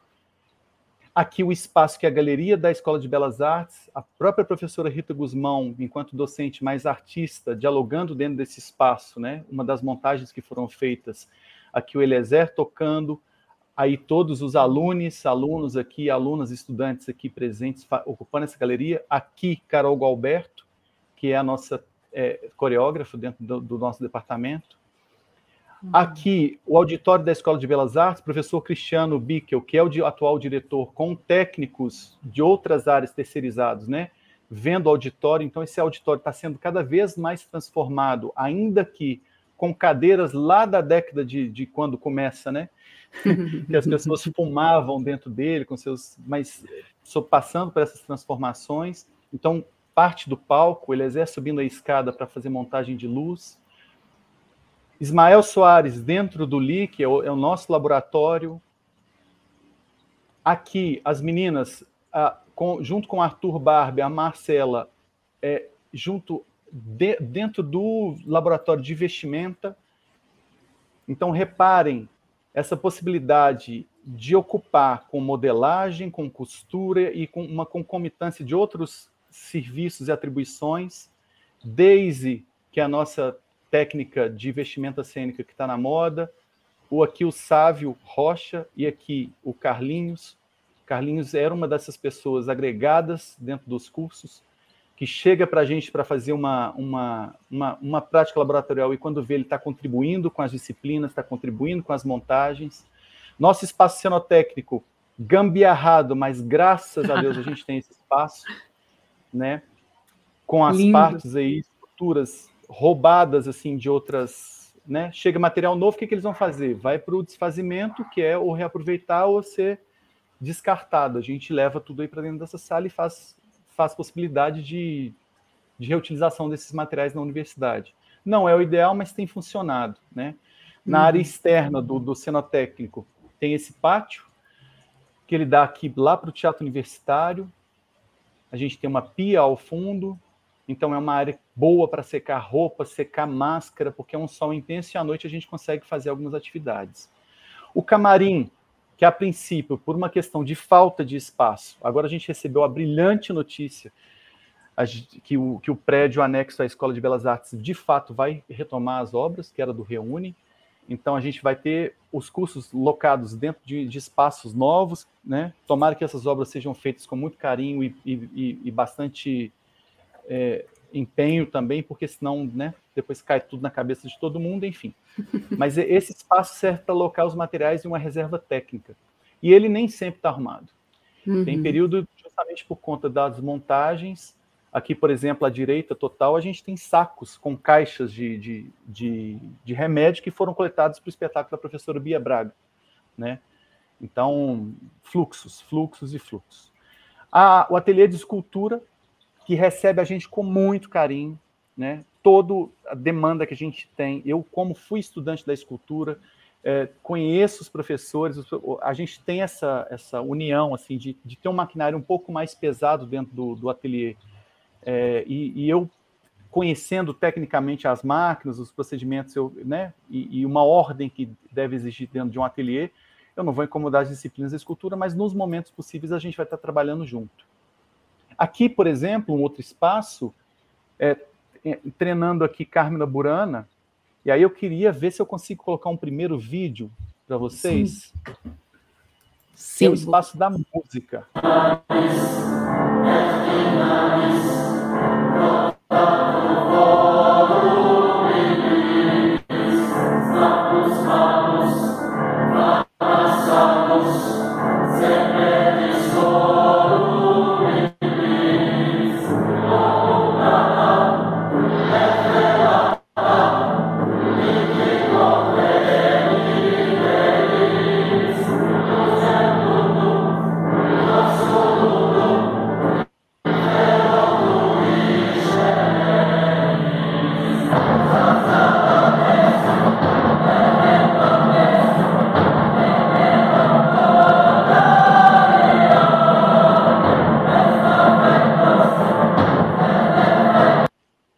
Pausar, porque dá para ter uma noção do que, que é a dimensão de estar no auditório do, da música, com dois pianos tocando Carmina Burana, que é uma, uma cantata cênica do Calworth, que a princípio não, não, não existia, a, a não ser um vídeo, um, um, curta, um longa do, do Ponelli, não existia essa coisa da montagem cênica, e o professor Hernani Maleta traz coro junto da extensão, junto com os atores no, no proscênio. A gente vai mostrar mais algumas imagens, mas esse espaço possível né, dentro da universidade de fazer um ensaio, e isso que o Eliezer falou na, na, na apresentação dele com o Ismael, da oportunidade do técnico, do cenotécnico, seja do cenógrafo, seja do, do, da parte criadora também, né, é, do espetáculo, a parte artística, acompanhar a montagem e os processos desde o início. Isso é muito importante para a gente. Então, uhum. continuando a nossa apresentação, é, aqui a Lívia, por exemplo, está segurando um dos objetos que foi construído dentro de laboratório, dentro do, do, do, do ateliê, que é uma caveira. Papelão é rei, né, gente, nessa, nessa história toda. É, e aí a parte, de, por exemplo, de orientação discente, ah, por exemplo, chega para a gente Saravá Moreira, que é uma, uma, alune do, uma aluna do, do curso, e ela quer fazer um isicholo, que é um tipo de chapéu, e aí a gente fala, eu oriento ela e digo, faz assim, faz um leque com papelão nessas medidas e ela pega o material e vai desenvolver o objeto cênico dela. Então hum. ela faz, por exemplo, a parte de elementos de cena, de adereçaria cênica, também é uma das práticas laboratoriais que existem, ainda não foi, foi ofertada, mas uhum. essa orientação de dizer faça o seu, o seu IFA, né, o seu jogo de búzios, na sua cabeça através do Isicholo é maravilhoso. Então ela traz a demanda. Aqui Raposa Lopes, por exemplo, a Iura, ela traz essa, essa possibilidade de criar para o espetáculo dela, que é o Macan, uma cabeça de, de boi. E aí ela, bom, Uau. ela tem o potencial, ela tem. O que ela precisa é de um espaço para uhum. modelar a cabeça dela, do boi, para ela colocar esses papéis sobre ou retirar uma forma e, e, desenvolver técnicas que são inerentes a essa construção desses elementos cênicos. né? E mesmo na área externa, se vocês repararem, os, os cenários do espetáculo dela, né? Plataformas modulares, que quando a gente vai para o espaço preto, neste momento Uau. branco, você vê uma dimensão técnica, né? O Eliezer uhum. ainda no, no, último falou 80 toneladas, eu acho que ele confundiu. São aí sacos e sacos e sacos de areia e entender ao longo de, uma, de um processo desse de montagem, gente, as dinâmicas de colocar uma areia molhada no primeiro dia, ao longo dos ensaios, que foram poucos, com essa, esse, essa, essa transformação toda do ensaio, do, do, do, do espaço, a areia seca, ela perde uhum. volume, ela, ela desce e sobe poeira. Então uhum. a gente com uma mesa de, de soma e amarra, e a mesa comendo poeira, os refletores comendo poeira e para quem vai assistir comendo poeira, mas um espetáculo maravilhoso, de uma dimensão assim, de uma ambientação cênica maravilhosa, né? Essa possibilidade de transformar o espaço, quer dizer, eu não carreguei areia, eu não coloquei a base na sala do chão de madeira, né, as bases de linóleo para colocar areia em cima, eu não subi nessas escadas para colocar é, esses tecidos, mas eu estava ali falando, olha, se encostar vai queimar. Se a gente não colocar aqui, vai entrar areia no, no chão para tirar depois, vai ser difícil. Aspirador, tudo bem. Mas estava orientando, né? É, uhum. Eu estava com esses cuidados técnicos. E ela com a equipe dela, né, no espetáculo dela. Você desafiou, agora vai. E foi maravilhoso. Uma montagem muito eu adorei. É, e aí, por exemplo, o espaço recebendo né, uma, a construção de um boneco é, para um espetáculo cênico. Então você desenvolve esse procedimento de entender que o desenho é a nossa é o nosso inicial, é o nosso pontapé. Quer dizer, a ideia, né, é o pontapé. Depois a gente joga para o desenho. E aí a possibilidade de construir esses objetos. Então, essa orientação discente é muito importante. A prática docente, ela tem as suas outras questões. Então, uma disciplina ofertada aqui pelo professor Ed Andrade, alunos dentro da, do espaço cenotécnico, participando dessa, né, dessa aglomeraçãozinha gostosa, que a gente está voltando a ela agora. Então, a, os nossos equipamentos, então, uma parafusadeira, aqui a minha parafusadeira pessoal, essa Bosch aí, que eu, eu jogo ela para a roda também, porque tem uma hora que a gente, enfim, tem que ter dinâmica na coisa, né? E uhum. até chegar a gente ter o equipamento novo, não tinha, a princípio, é, é, alguns, algumas ferramentas mas essa coisa da construção dos, dos elementos, uma disciplina de construção de maquetes. Aqui, uma disciplina de seminários que foi ofertada. O Ismael está até na mesinha dele aqui, pesquisando, os alunos estão aí. E a gente tem essa coisa do desenho, de entender escala, de entender proporção, de partir para o desenho técnico, a princípio, sem, sem muita regra, com um escalêmetro que é uma régua de 1 a 100 mesmo, né, de centímetros, Uhum. Mas usar dessa proporção é, é, dentro dessa, dessa escala, é, quer dizer, usar dessa, dessas proporções para fazer outros objetos em escala. Então, por exemplo, o sofá que ela desenhou, com papelão e fita crepe. E aí, gente, o, o chão reina também. Né? O povo vai para o chão e se diverte. Então, muita proposta viável, muita proposta que as pessoas não vão conseguir concluir, mas o entendimento de vista, o entendimento de escala, de proporção, do desenho técnico, de medidas, de, de depois possibilidade de, de construção desses objetos, isso é muito rico. Né?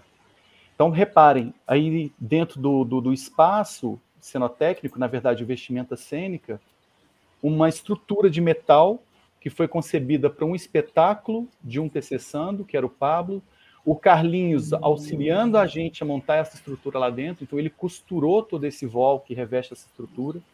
O público uhum. ficava dentro da é, desse aquário e a ação acontecia em volta. É um espetáculo todo é, é, inclusivo, porque ele, é, ele só acende a luz num determinado momento do espetáculo, então ele é todo de ruídos, ele é pensado para ser imaginado, mas cria-se essa estrutura para quando acender a luz, a, as pessoas ficarem um pouco impressionadas com as coisas que fazem. Então, o Nilson Santos solda para a gente essa estrutura e a gente orientando, é essa medida, isso vai caber, tá?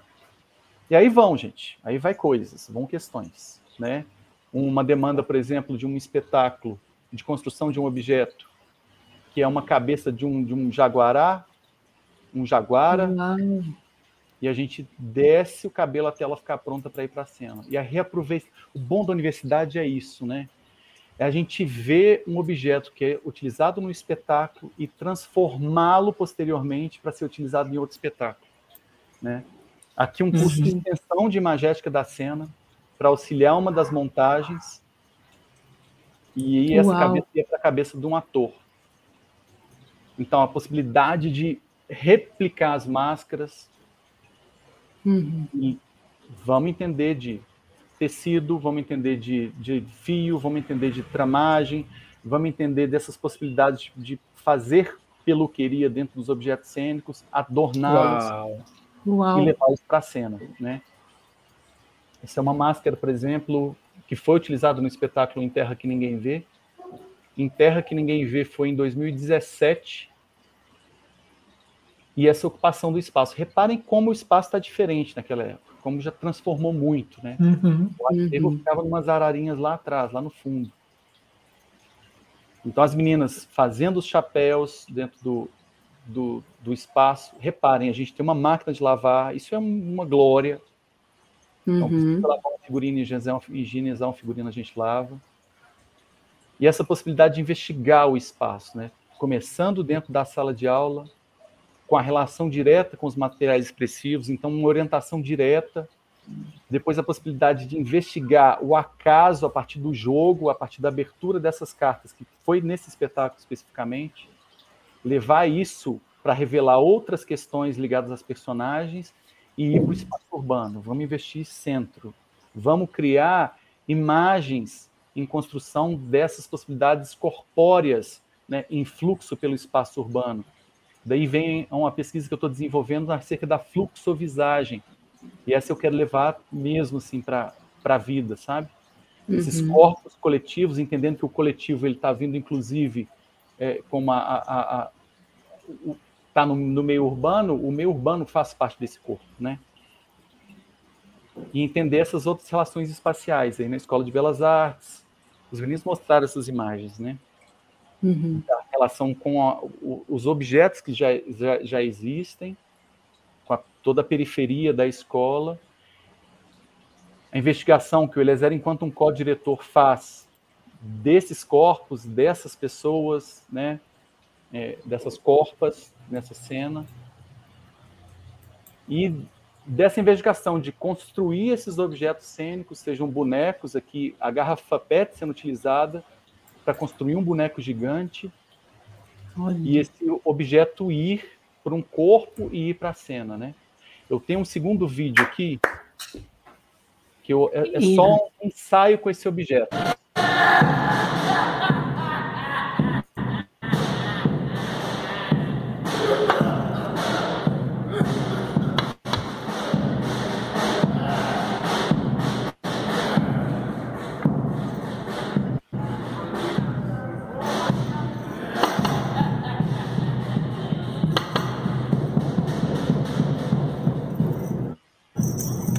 Olá, tá Thalissa.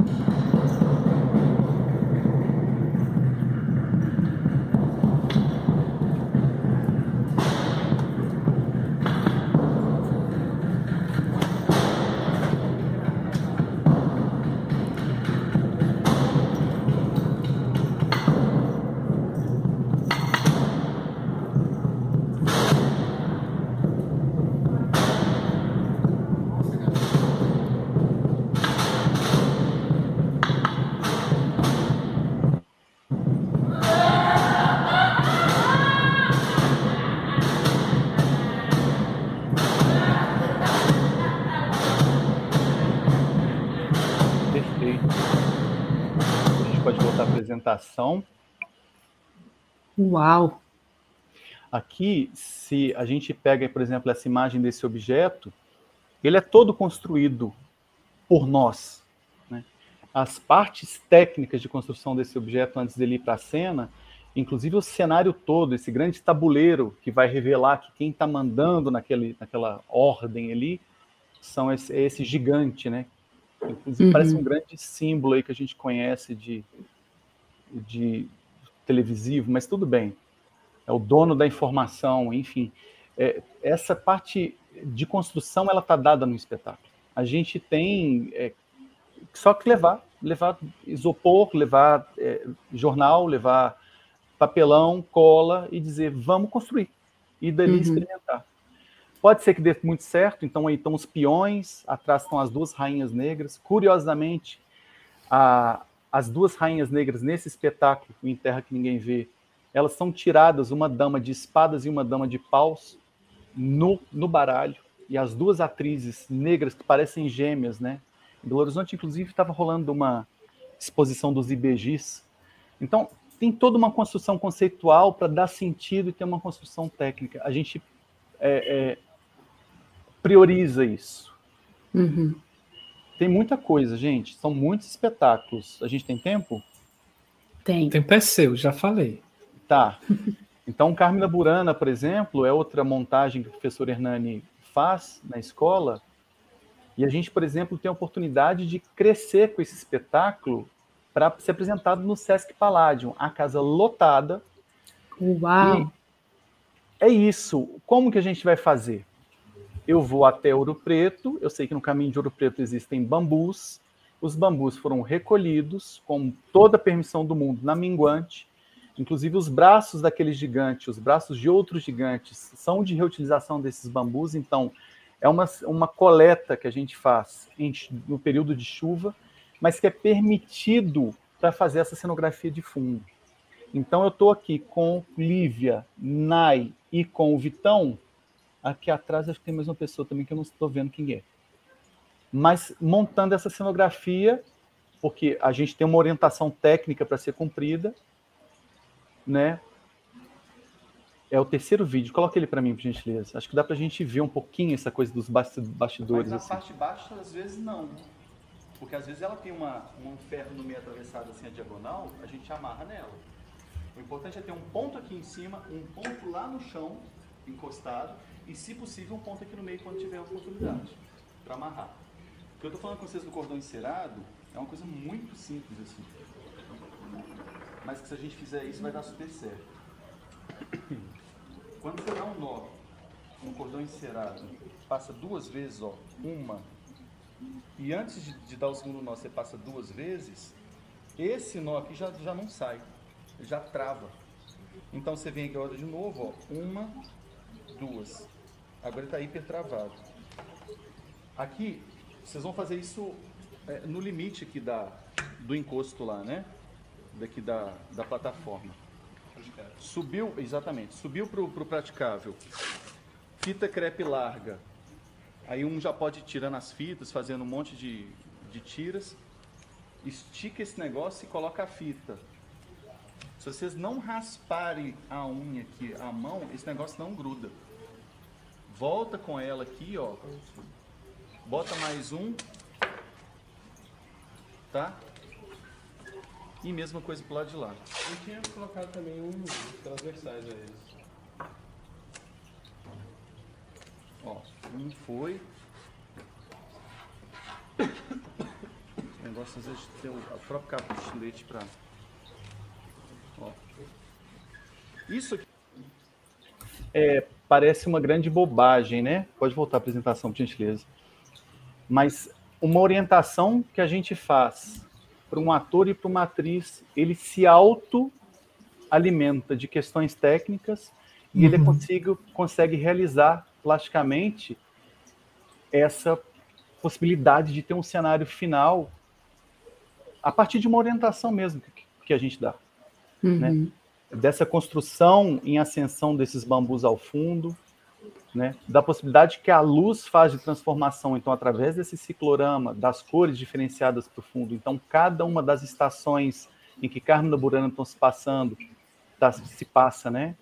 Ela está sendo revelada através da luz. Os planos que iluminam atores no proscênio, músicos e musicistas ao meio e cenografia, uma parte né, da cenografia ao fundo essa compreensão de que o ator e esse corpo e essa corpa em cena é elemento cenográfico, tal qual os orientais ensinaram isso para a gente, isso é muito importante. E o Eliezer mandando nessa luz, mas mandando.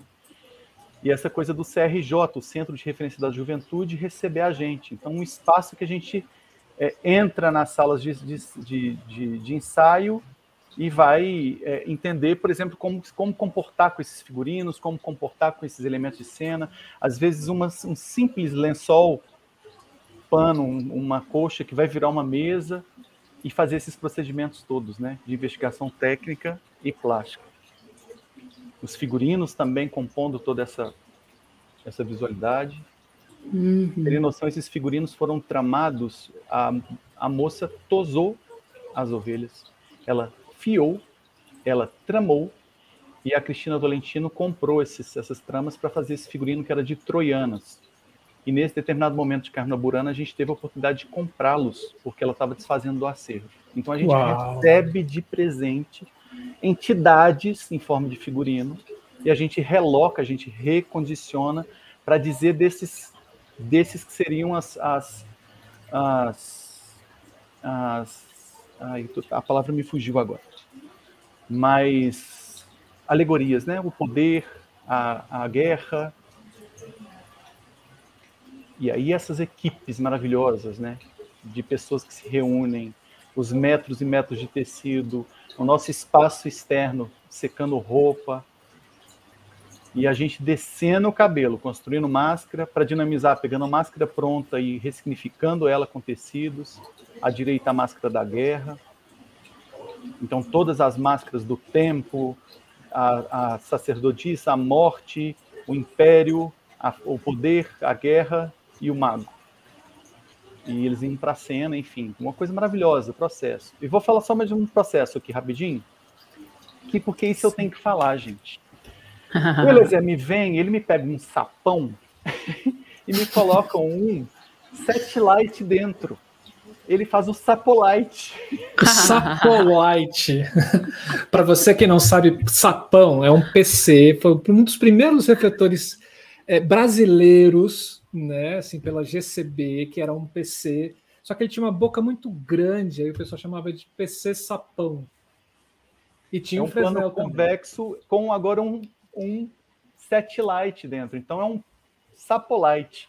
E aí a gente sobe, coloca isso na cenografia, no, no poste, restos, solos pandêmico, pandêmicos, foi a última montagem do professor Hildebrando. Então, Eliezer, a gente dentro do auditório, transformando aquilo num grande ateliê de construção de coisas. E a área externa, ligada à Escola de Belas Artes, que é esse enorme palco com as suas questões da Escola de Belas Artes, a área de, de, de compressor de ar, a área de botijões de gás, a área da tenda aqui da Escola de Belas Artes de atender os alunos, né? E essa rampa que está aqui, que vai virar a rua, é a tenda que tá, foi aproveitada lá de cima, na reforma que está tendo, que trocaram a, a, a, tenda. Então a gente utilizou para elemento cenográfico. Pensa-se o espaço, trama uma, uma, uma, uma planta dele de forma bem como as pessoas vão estar tá nele, as árvores são esses toquinhos de espuma aí, uhum. e a uhum. ocupação desse espaço, a espacialização, a prática cênica. Então, pegar um espaço desse cru e transformá-lo numa cenografia, prender telha, prender tijolo, e o tijolo que é dinamizado ao longo da cena, né, que ele é derrubado, está falando das chuvas, desse período difícil da, da pandemia, e às vezes até com humor que é muito ácido, e, mas meio sofrido, né? Uhum. E essas outras ambientações, assim, super abundantes, quer, de, quer dizer, um espetáculo de solos, voltando agora à prática cênica, num período que né, a gente, todo mundo afastado, distante, usando máscara, mas permitindo essa possibilidade do encontro de novo na cena, né? Então, uhum. Então, cada um com a sua construção. A Renata, por exemplo, Paz, traz aqui a, a Mulambo, a Maria Mulambo. Ela faz uma entidade com essa pessoa, né? Eu tô aqui em cena. Esse eu fui para cena, gente. Eu coloco a máscara e faço o Mauro Brás. E é uma máscara séria, sabe? Um cara bronco. E aí você vê o Debrando uhum. pintando cruz. Quer dizer, essa possibilidade de todo um diálogo, é, de envolvimento, de uso dos laboratórios, de criar essa cenografia, né? Uhum. O Mauro Braz aí, barrigudinho, uma máscara bronca. Eu virei o uhum. num determinado momento. E aí Muito outros bom. movimentos com a prática, né? Aqui os meninos já falaram um pouco da mostra minha UFMG. Essa é a máscara do Mauro Braz. Olha que engraçado. A menina colocando a máscara dentro da mostra minha UFMG. O Arthur Barbie, que é nosso que foi o nosso é, é, bolsista, atualmente bolsista de cenotecnia é o Gabriel Pinter, mas vocês veem que é muito envolvimento de, de transmutar esse conhecimento, né, que a gente faz uhum. na universidade. As práticas que eu estava falando de laboratório, então as meninas aí subindo na escultura e trabalhando possibilidades de, de investigação desses objetos de cena, os pianos que eu falei que foram feitos primeiro no desenho, depois feita essa maquete de papel e depois o print 3D. E mais que isso, vamos trabalhar com escala, mantendo a proporção. A gente vai para o espaço e faz tudo com caixa de papelão. Uhul. Ver o objeto vivo que eles criaram, que eles desenharam, propuseram em maquete e ver ele enorme, né, é muito muito rico. Uhum. Então, uma uhum. prática de pintura, de acabamento de elementos de cena, pintando os, os cenários de não aí Catule e Carmina. Então a gente tem Carmina Burana, Catule e Carmina foi o segundo espetáculo. Tem Afrodite que é o terceiro. O professor Hernani Maleto quer juntar todo mundo de novo. Mas esse processo de marmorização, fazer essas, esse acabamento para ir para a cena, tem um slide branco, não sei porquê, mas todo mundo pegando a massa, né? revestir objeto de cena com tecido, com estopa, aprender a fazer uma pintura desses elementos, pensar no contraste, pensar nas formas, e a coisa das máscaras, né, que eu falei da formação complementar. Uhum. Então, construir máscaras cênicas que funcionam, que estão de acordo com, com as possibilidades de cada ator, de cada atriz, e, e fazer cena, fazer dispositivo, ir para o abraço. Gente, eu consegui apresentar tudo, corrido, mas eu fiz. Uau!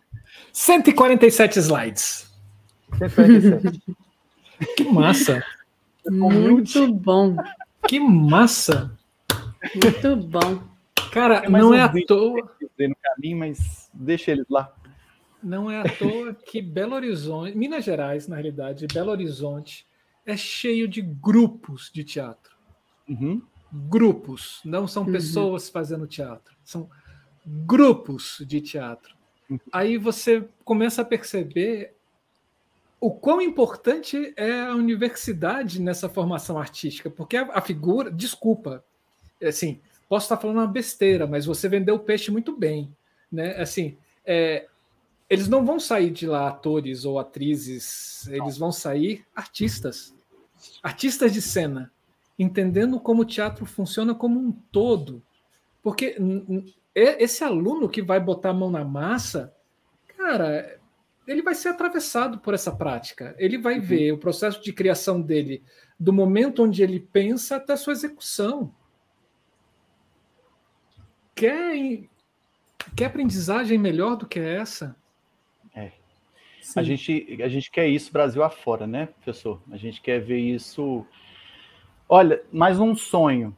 A gente podia ter nesse momento uma, uma transnascência antropofagista neotecnológica brasileira. Ia ser... Uau!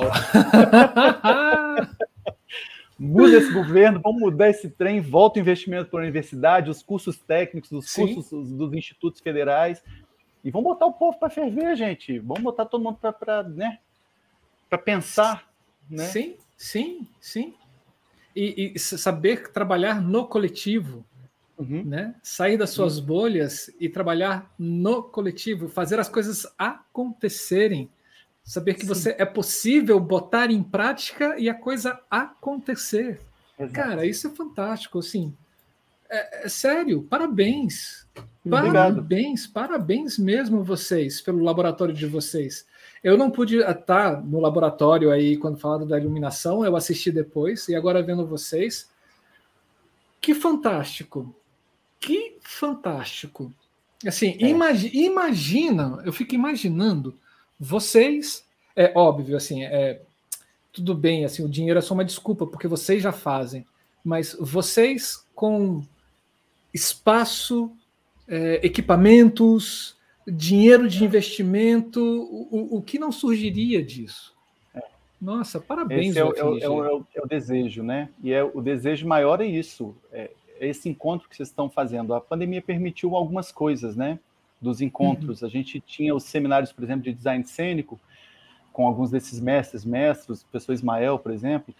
As, esse, ir até Curitiba, encontrar todo mundo, depois tem os seminários da Abrace, depois tem as outras publicações, as outras uh, circulações para ver o que o outro está fazendo. De repente a gente está online, de repente a gente está neotecnológico, de repente a gente está perdido como fazer isso tudo, né? É, eu estou aqui dentro de um lugar de privilégio total, além de ser um homem branco, né, cis, e ter a, a, minha condição de ter um cargo público, eu não parei durante a pandemia de receber meu salário e de trabalhar. Muitas das pessoas da graxa, desse momento, que estão batalhando, principalmente na nossa cidade de Belo Horizonte, o coletivo Salve a Graxa, a própria. A, todos os, os, nossos amigos da luz, da técnica, os cenotécnicos, essas pessoas ficaram, de certa forma, assim, in, já, a gente já é invisibilizado nesse sentido, né? A categoria já é invisibilizada mas as uhum. pessoas ficaram de fato desesperadas. Uhum. Então é através de ações públicas, através de chamada, através de vaquinha, igual vocês estão fazendo aqui no canal, né, é que as pessoas estão se envolvendo, estão contribuindo e que a, a, máquina parou, mas ela não não não chafurdou na lama, né? Ela ela está ali e aos poucos a gente conseguiu voltar. Eu tenho alguns amigos que são músicos, por exemplo, durante a pandemia eles ficaram desesperados em casa. Então, eu estou falando de lugar de privilégio, de fato, mas o lugar de quem trabalha em prol de algo que é servir, porque é isso que a gente é, que é servidor. Uhum. Então, a gente uhum. tem essa oportunidade e a gente está fazendo é, jus disso. O que eu acho que é importante da gente falar de uma, de uma universidade pública e de qualidade é isso: é de dar a oportunidade de incluir e de fazer isso dessa voz girar. Então, essa oportunidade que a gente tem de estar na plataforma que é, por exemplo, esse canal, é, é parabéns também, louvável, honrável e redito várias vezes, sabe? Esse trabalho que vocês estão fazendo, ele é primoroso. Então, obrigado eu por ter oportunidade de, de soltar minha voz aqui, presente com vocês, viu? Nossa, a gente é que agradece, assim, eu tô é. aqui, esse é o décimo segundo programa e olha, assim, a, a completude eu acho que vocês na UFMG, né, já ouvimos aqui mais uma vez o Ismael e o Eliezer, e agora te ouvindo, e pretendo ouvir os outros colegas de vocês também, é, eu acho que vocês conseguem uma completude de. Porque é isso, não dá para a gente fazer teatro cada um no seu quadrado, né? A gente precisa Sim. dialogar, ainda mais quando a gente está está falando da visualidade, da, da imagética da cena, a gente precisa muito ter um diálogo próximo, é, ter essa, essa troca, né, de estar tá no mesmo espaço, discutindo, vendo textura e como é que a luz faz aqui, não sei o quê. Então, eu acho que vocês conseguem isso enquanto equipe, sabe? É uhum. muito bonito ver o envolvimento pessoal de cada um, sim, é, existe, mas existe também um pensamento profissional, um pensamento enquanto equipe e, sobretudo, um pensamento pedagógico dentro do trabalho que vocês desenvolvem na UFMG. Então, assim, uhum. parabéns. Sens é isso mesmo, tá todo mundo aqui. Parabéns, sensacional. Uau, grande sonho. É isso, gente. É tudo isso mesmo. Uau, uau, parabéns. Porque que maravilha. lindo trabalho. Eu perdi conexão de celular, eu, eu morri na, no YouTube, eu não acompanhei nada pelo YouTube, então não, não vi chat, assim, que bom que tem essa oportunidade dessa plataforma, né? Gente, Sim. contribui, né? Porque essa plataforma é sucesso ela permite isso tudo, uma apresentação ah, fluida, dialogar, né? Uhum. Fluida, uhum. é muito bom. Sim, sim, e, sim. E com certeza, sim. É, esses programas que a gente tem de laboratório, e eu, eu tenho certeza que alguns deles são assistidos por outros técnicos de laboratórios dentro das universidades, vai fazer com que os outros laboratórios cresçam Uhum. Cresçam com certeza. E, e, aí vai uma dica para você que trabalha no laboratório. Se você estiver tentando implementar algo e algum dos atores da cena ali, né, seja os professores, sejam os coordenadores, começarem a não dar tanta é, importância, peça para eles assistirem alguns vídeos do, da ideia do Luiz Laboratórios para eles entenderem onde a instituição deles pode chegar.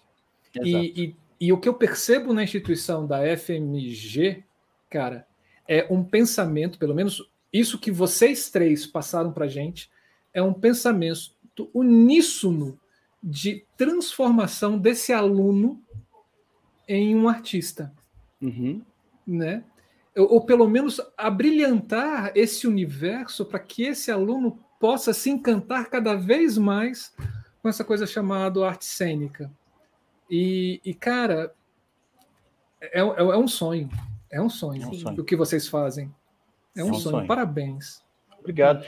Eu, eu, eu tenho um, um, último vídeo que eu acho que esse merece só porque ele é muito. Ele trabalha com uma comicidade do espetáculo Restos Solos Pandêmicos. Ele é uma pirâmide. Ele fala das pessoas que são as mais pobres e que nesse momento da pandemia estavam sofrendo com as enchentes até as pessoas que são as mais ricas, que estão ignorando tudo e que estão, de fato, passando por cima e, e uhum. tudo de uma forma muito dinâmica. O dispositivo cênico, ele está ali. A cenografia acontece quando o ator e a atriz, ele espacializa.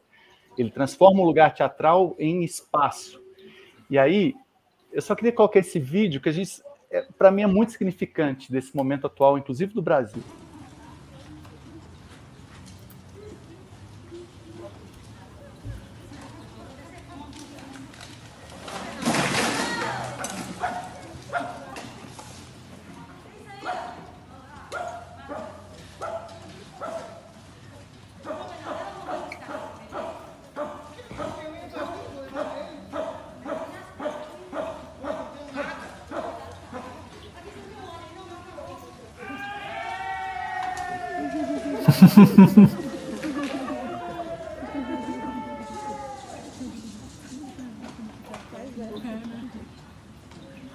é, é só isso.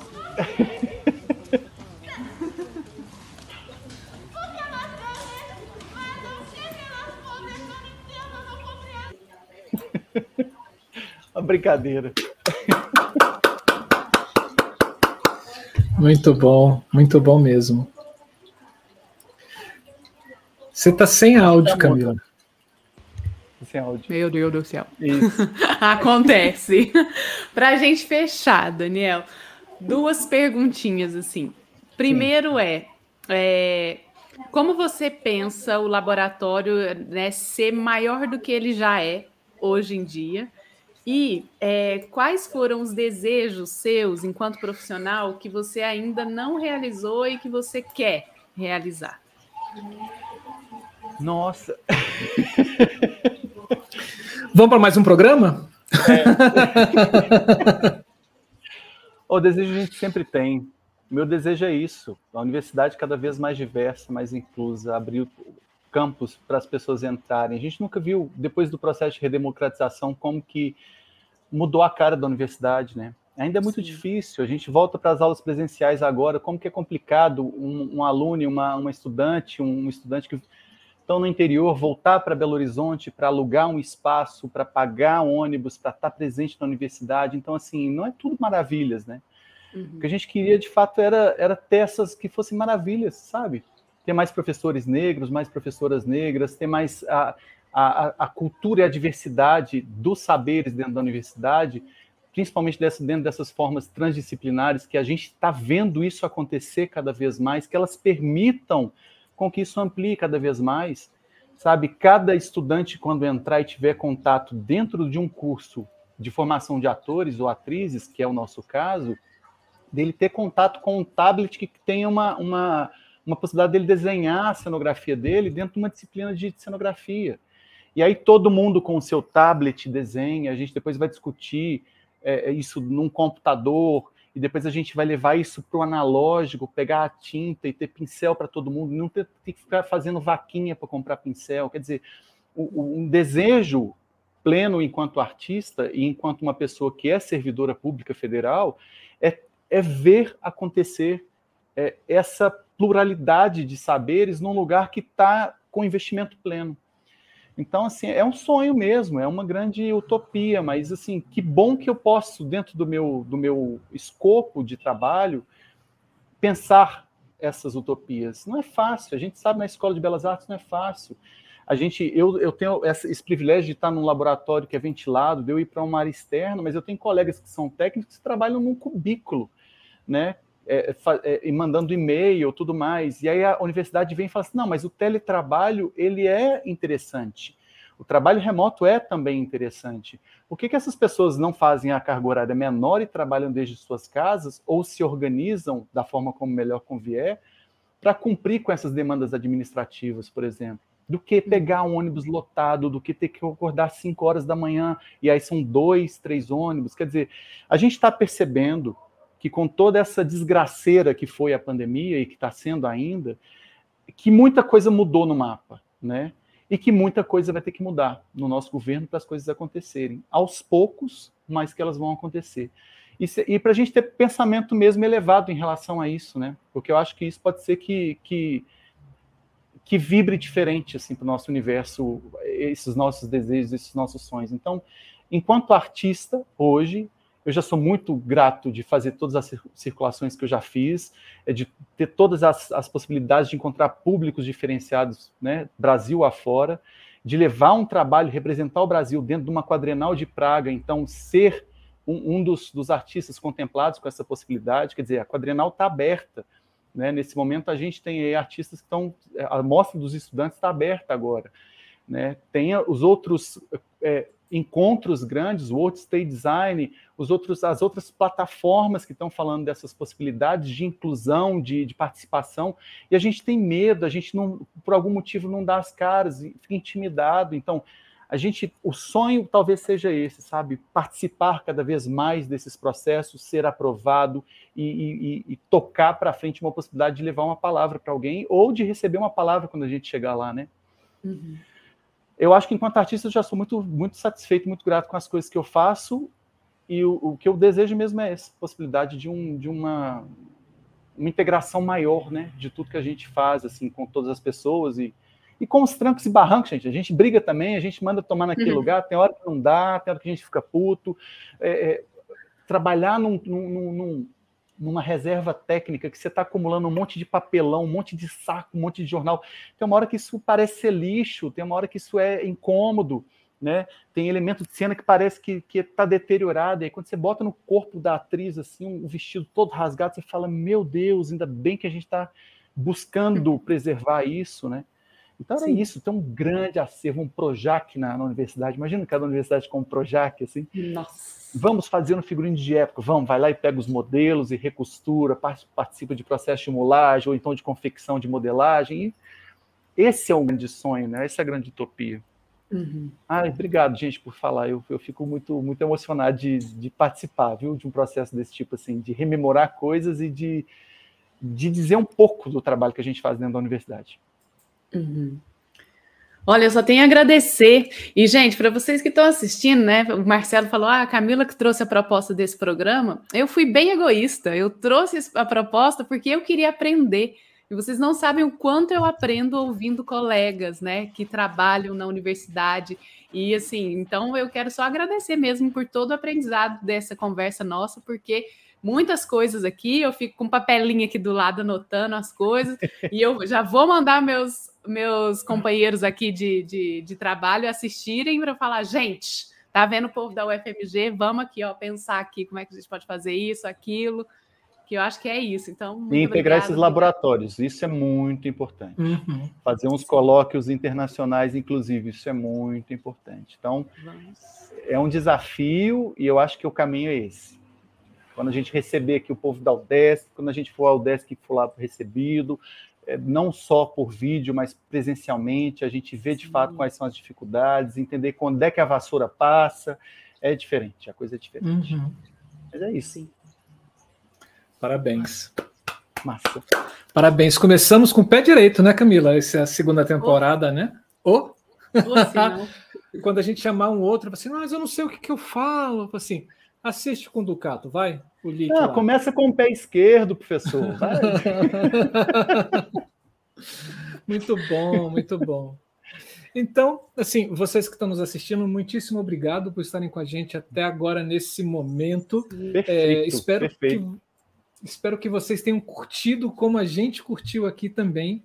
É, e aquela coisa, né? Assim, se inscreva no canal, dê um joinha no vídeo, compartilhe esse vídeo, compartilhe o canal com essas pessoas que você gosta, com seus amigos. Acione o sininho, porque a YouTube diz para você quando é que a gente está colocando mais um conteúdo interessante no ar.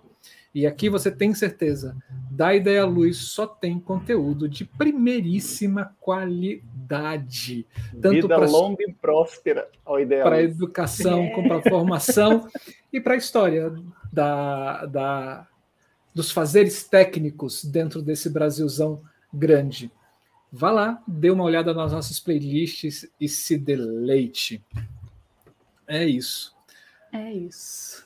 Tem a nossa vaquinha, né? Vamos lembrar o pessoal da nossa vaquinha? Vamos, minha gente. Seguinte, a gente tem um abacaxi para dividir com vocês que essa plataforma aqui que a gente usa, como o Daniel falou, é uma plataforma muito bacana, ela ajuda bastante a gente a não sofrer enquanto a gente faz os programas e a coisa acontecer fluida. Então, a gente precisa renovar a licença dessa plataforma, que é em dólares, dolores, dólares. Muito bem. Então, Colabora com a gente, a gente está com essa chamada da vaquinha aberta, é chama Abacaxi. É só entrar abacaxi.com barra p barra StreamYard para dar, o dar ideia à luz. É, e lá a gente tem que atingir a meta, que são esses 400 dólares. E depois que a gente atingir a meta, a gente dobra a meta e vai estar tá tudo bem, tudo certo. Então, quem puder, colabora com a gente, que toda ajuda é muito bem-vinda para a gente manter esse canal aqui firme e forte. Ó, estamos chegando a 10% da meta, né? Yeah. Estamos chegando a 10% da meta, e é isso mesmo, assim. Ismael, obrigado por você ter se tornado membro hoje, viu, cara? Sim. Muitíssimo obrigado, valeu mesmo, assim. Vida longa também a esses membros no nosso canal. É, eles são os nossos é, financiadores. Isa, muitíssimo obrigado, muitíssimo obrigado, Carol, né? Muitíssimo obrigado, Jenny, é, Eliezer Júnior. A... Gente, tem muita gente aqui assim, a Raquel, a, a Isa. A Quero Leonardo, mandar um beijo para o Diego Nobre. Diego, beijo, obrigada. Natália Peixoto, Fernando Fabrini, e assim vai, gente. Muitíssimo obrigado a cada um Sim. que esteve aqui presente com a gente. Saiba que toda segunda e terça estaremos aqui pontualmente às 19 horas, trazendo um conteúdo de qualidade para você no encontro marcado, repleto de bits de luz. E é isso, gente. Se cuidem, fiquem bem. Um beijo para vocês. Daniel, muito obrigada mais uma vez. Obrigada a todo mundo. Esse foi mais um da Ideia Luz Laboratórios. Beijos, beijos. Saúde, Beijo, queridos. Tchau, tchau. Tchau.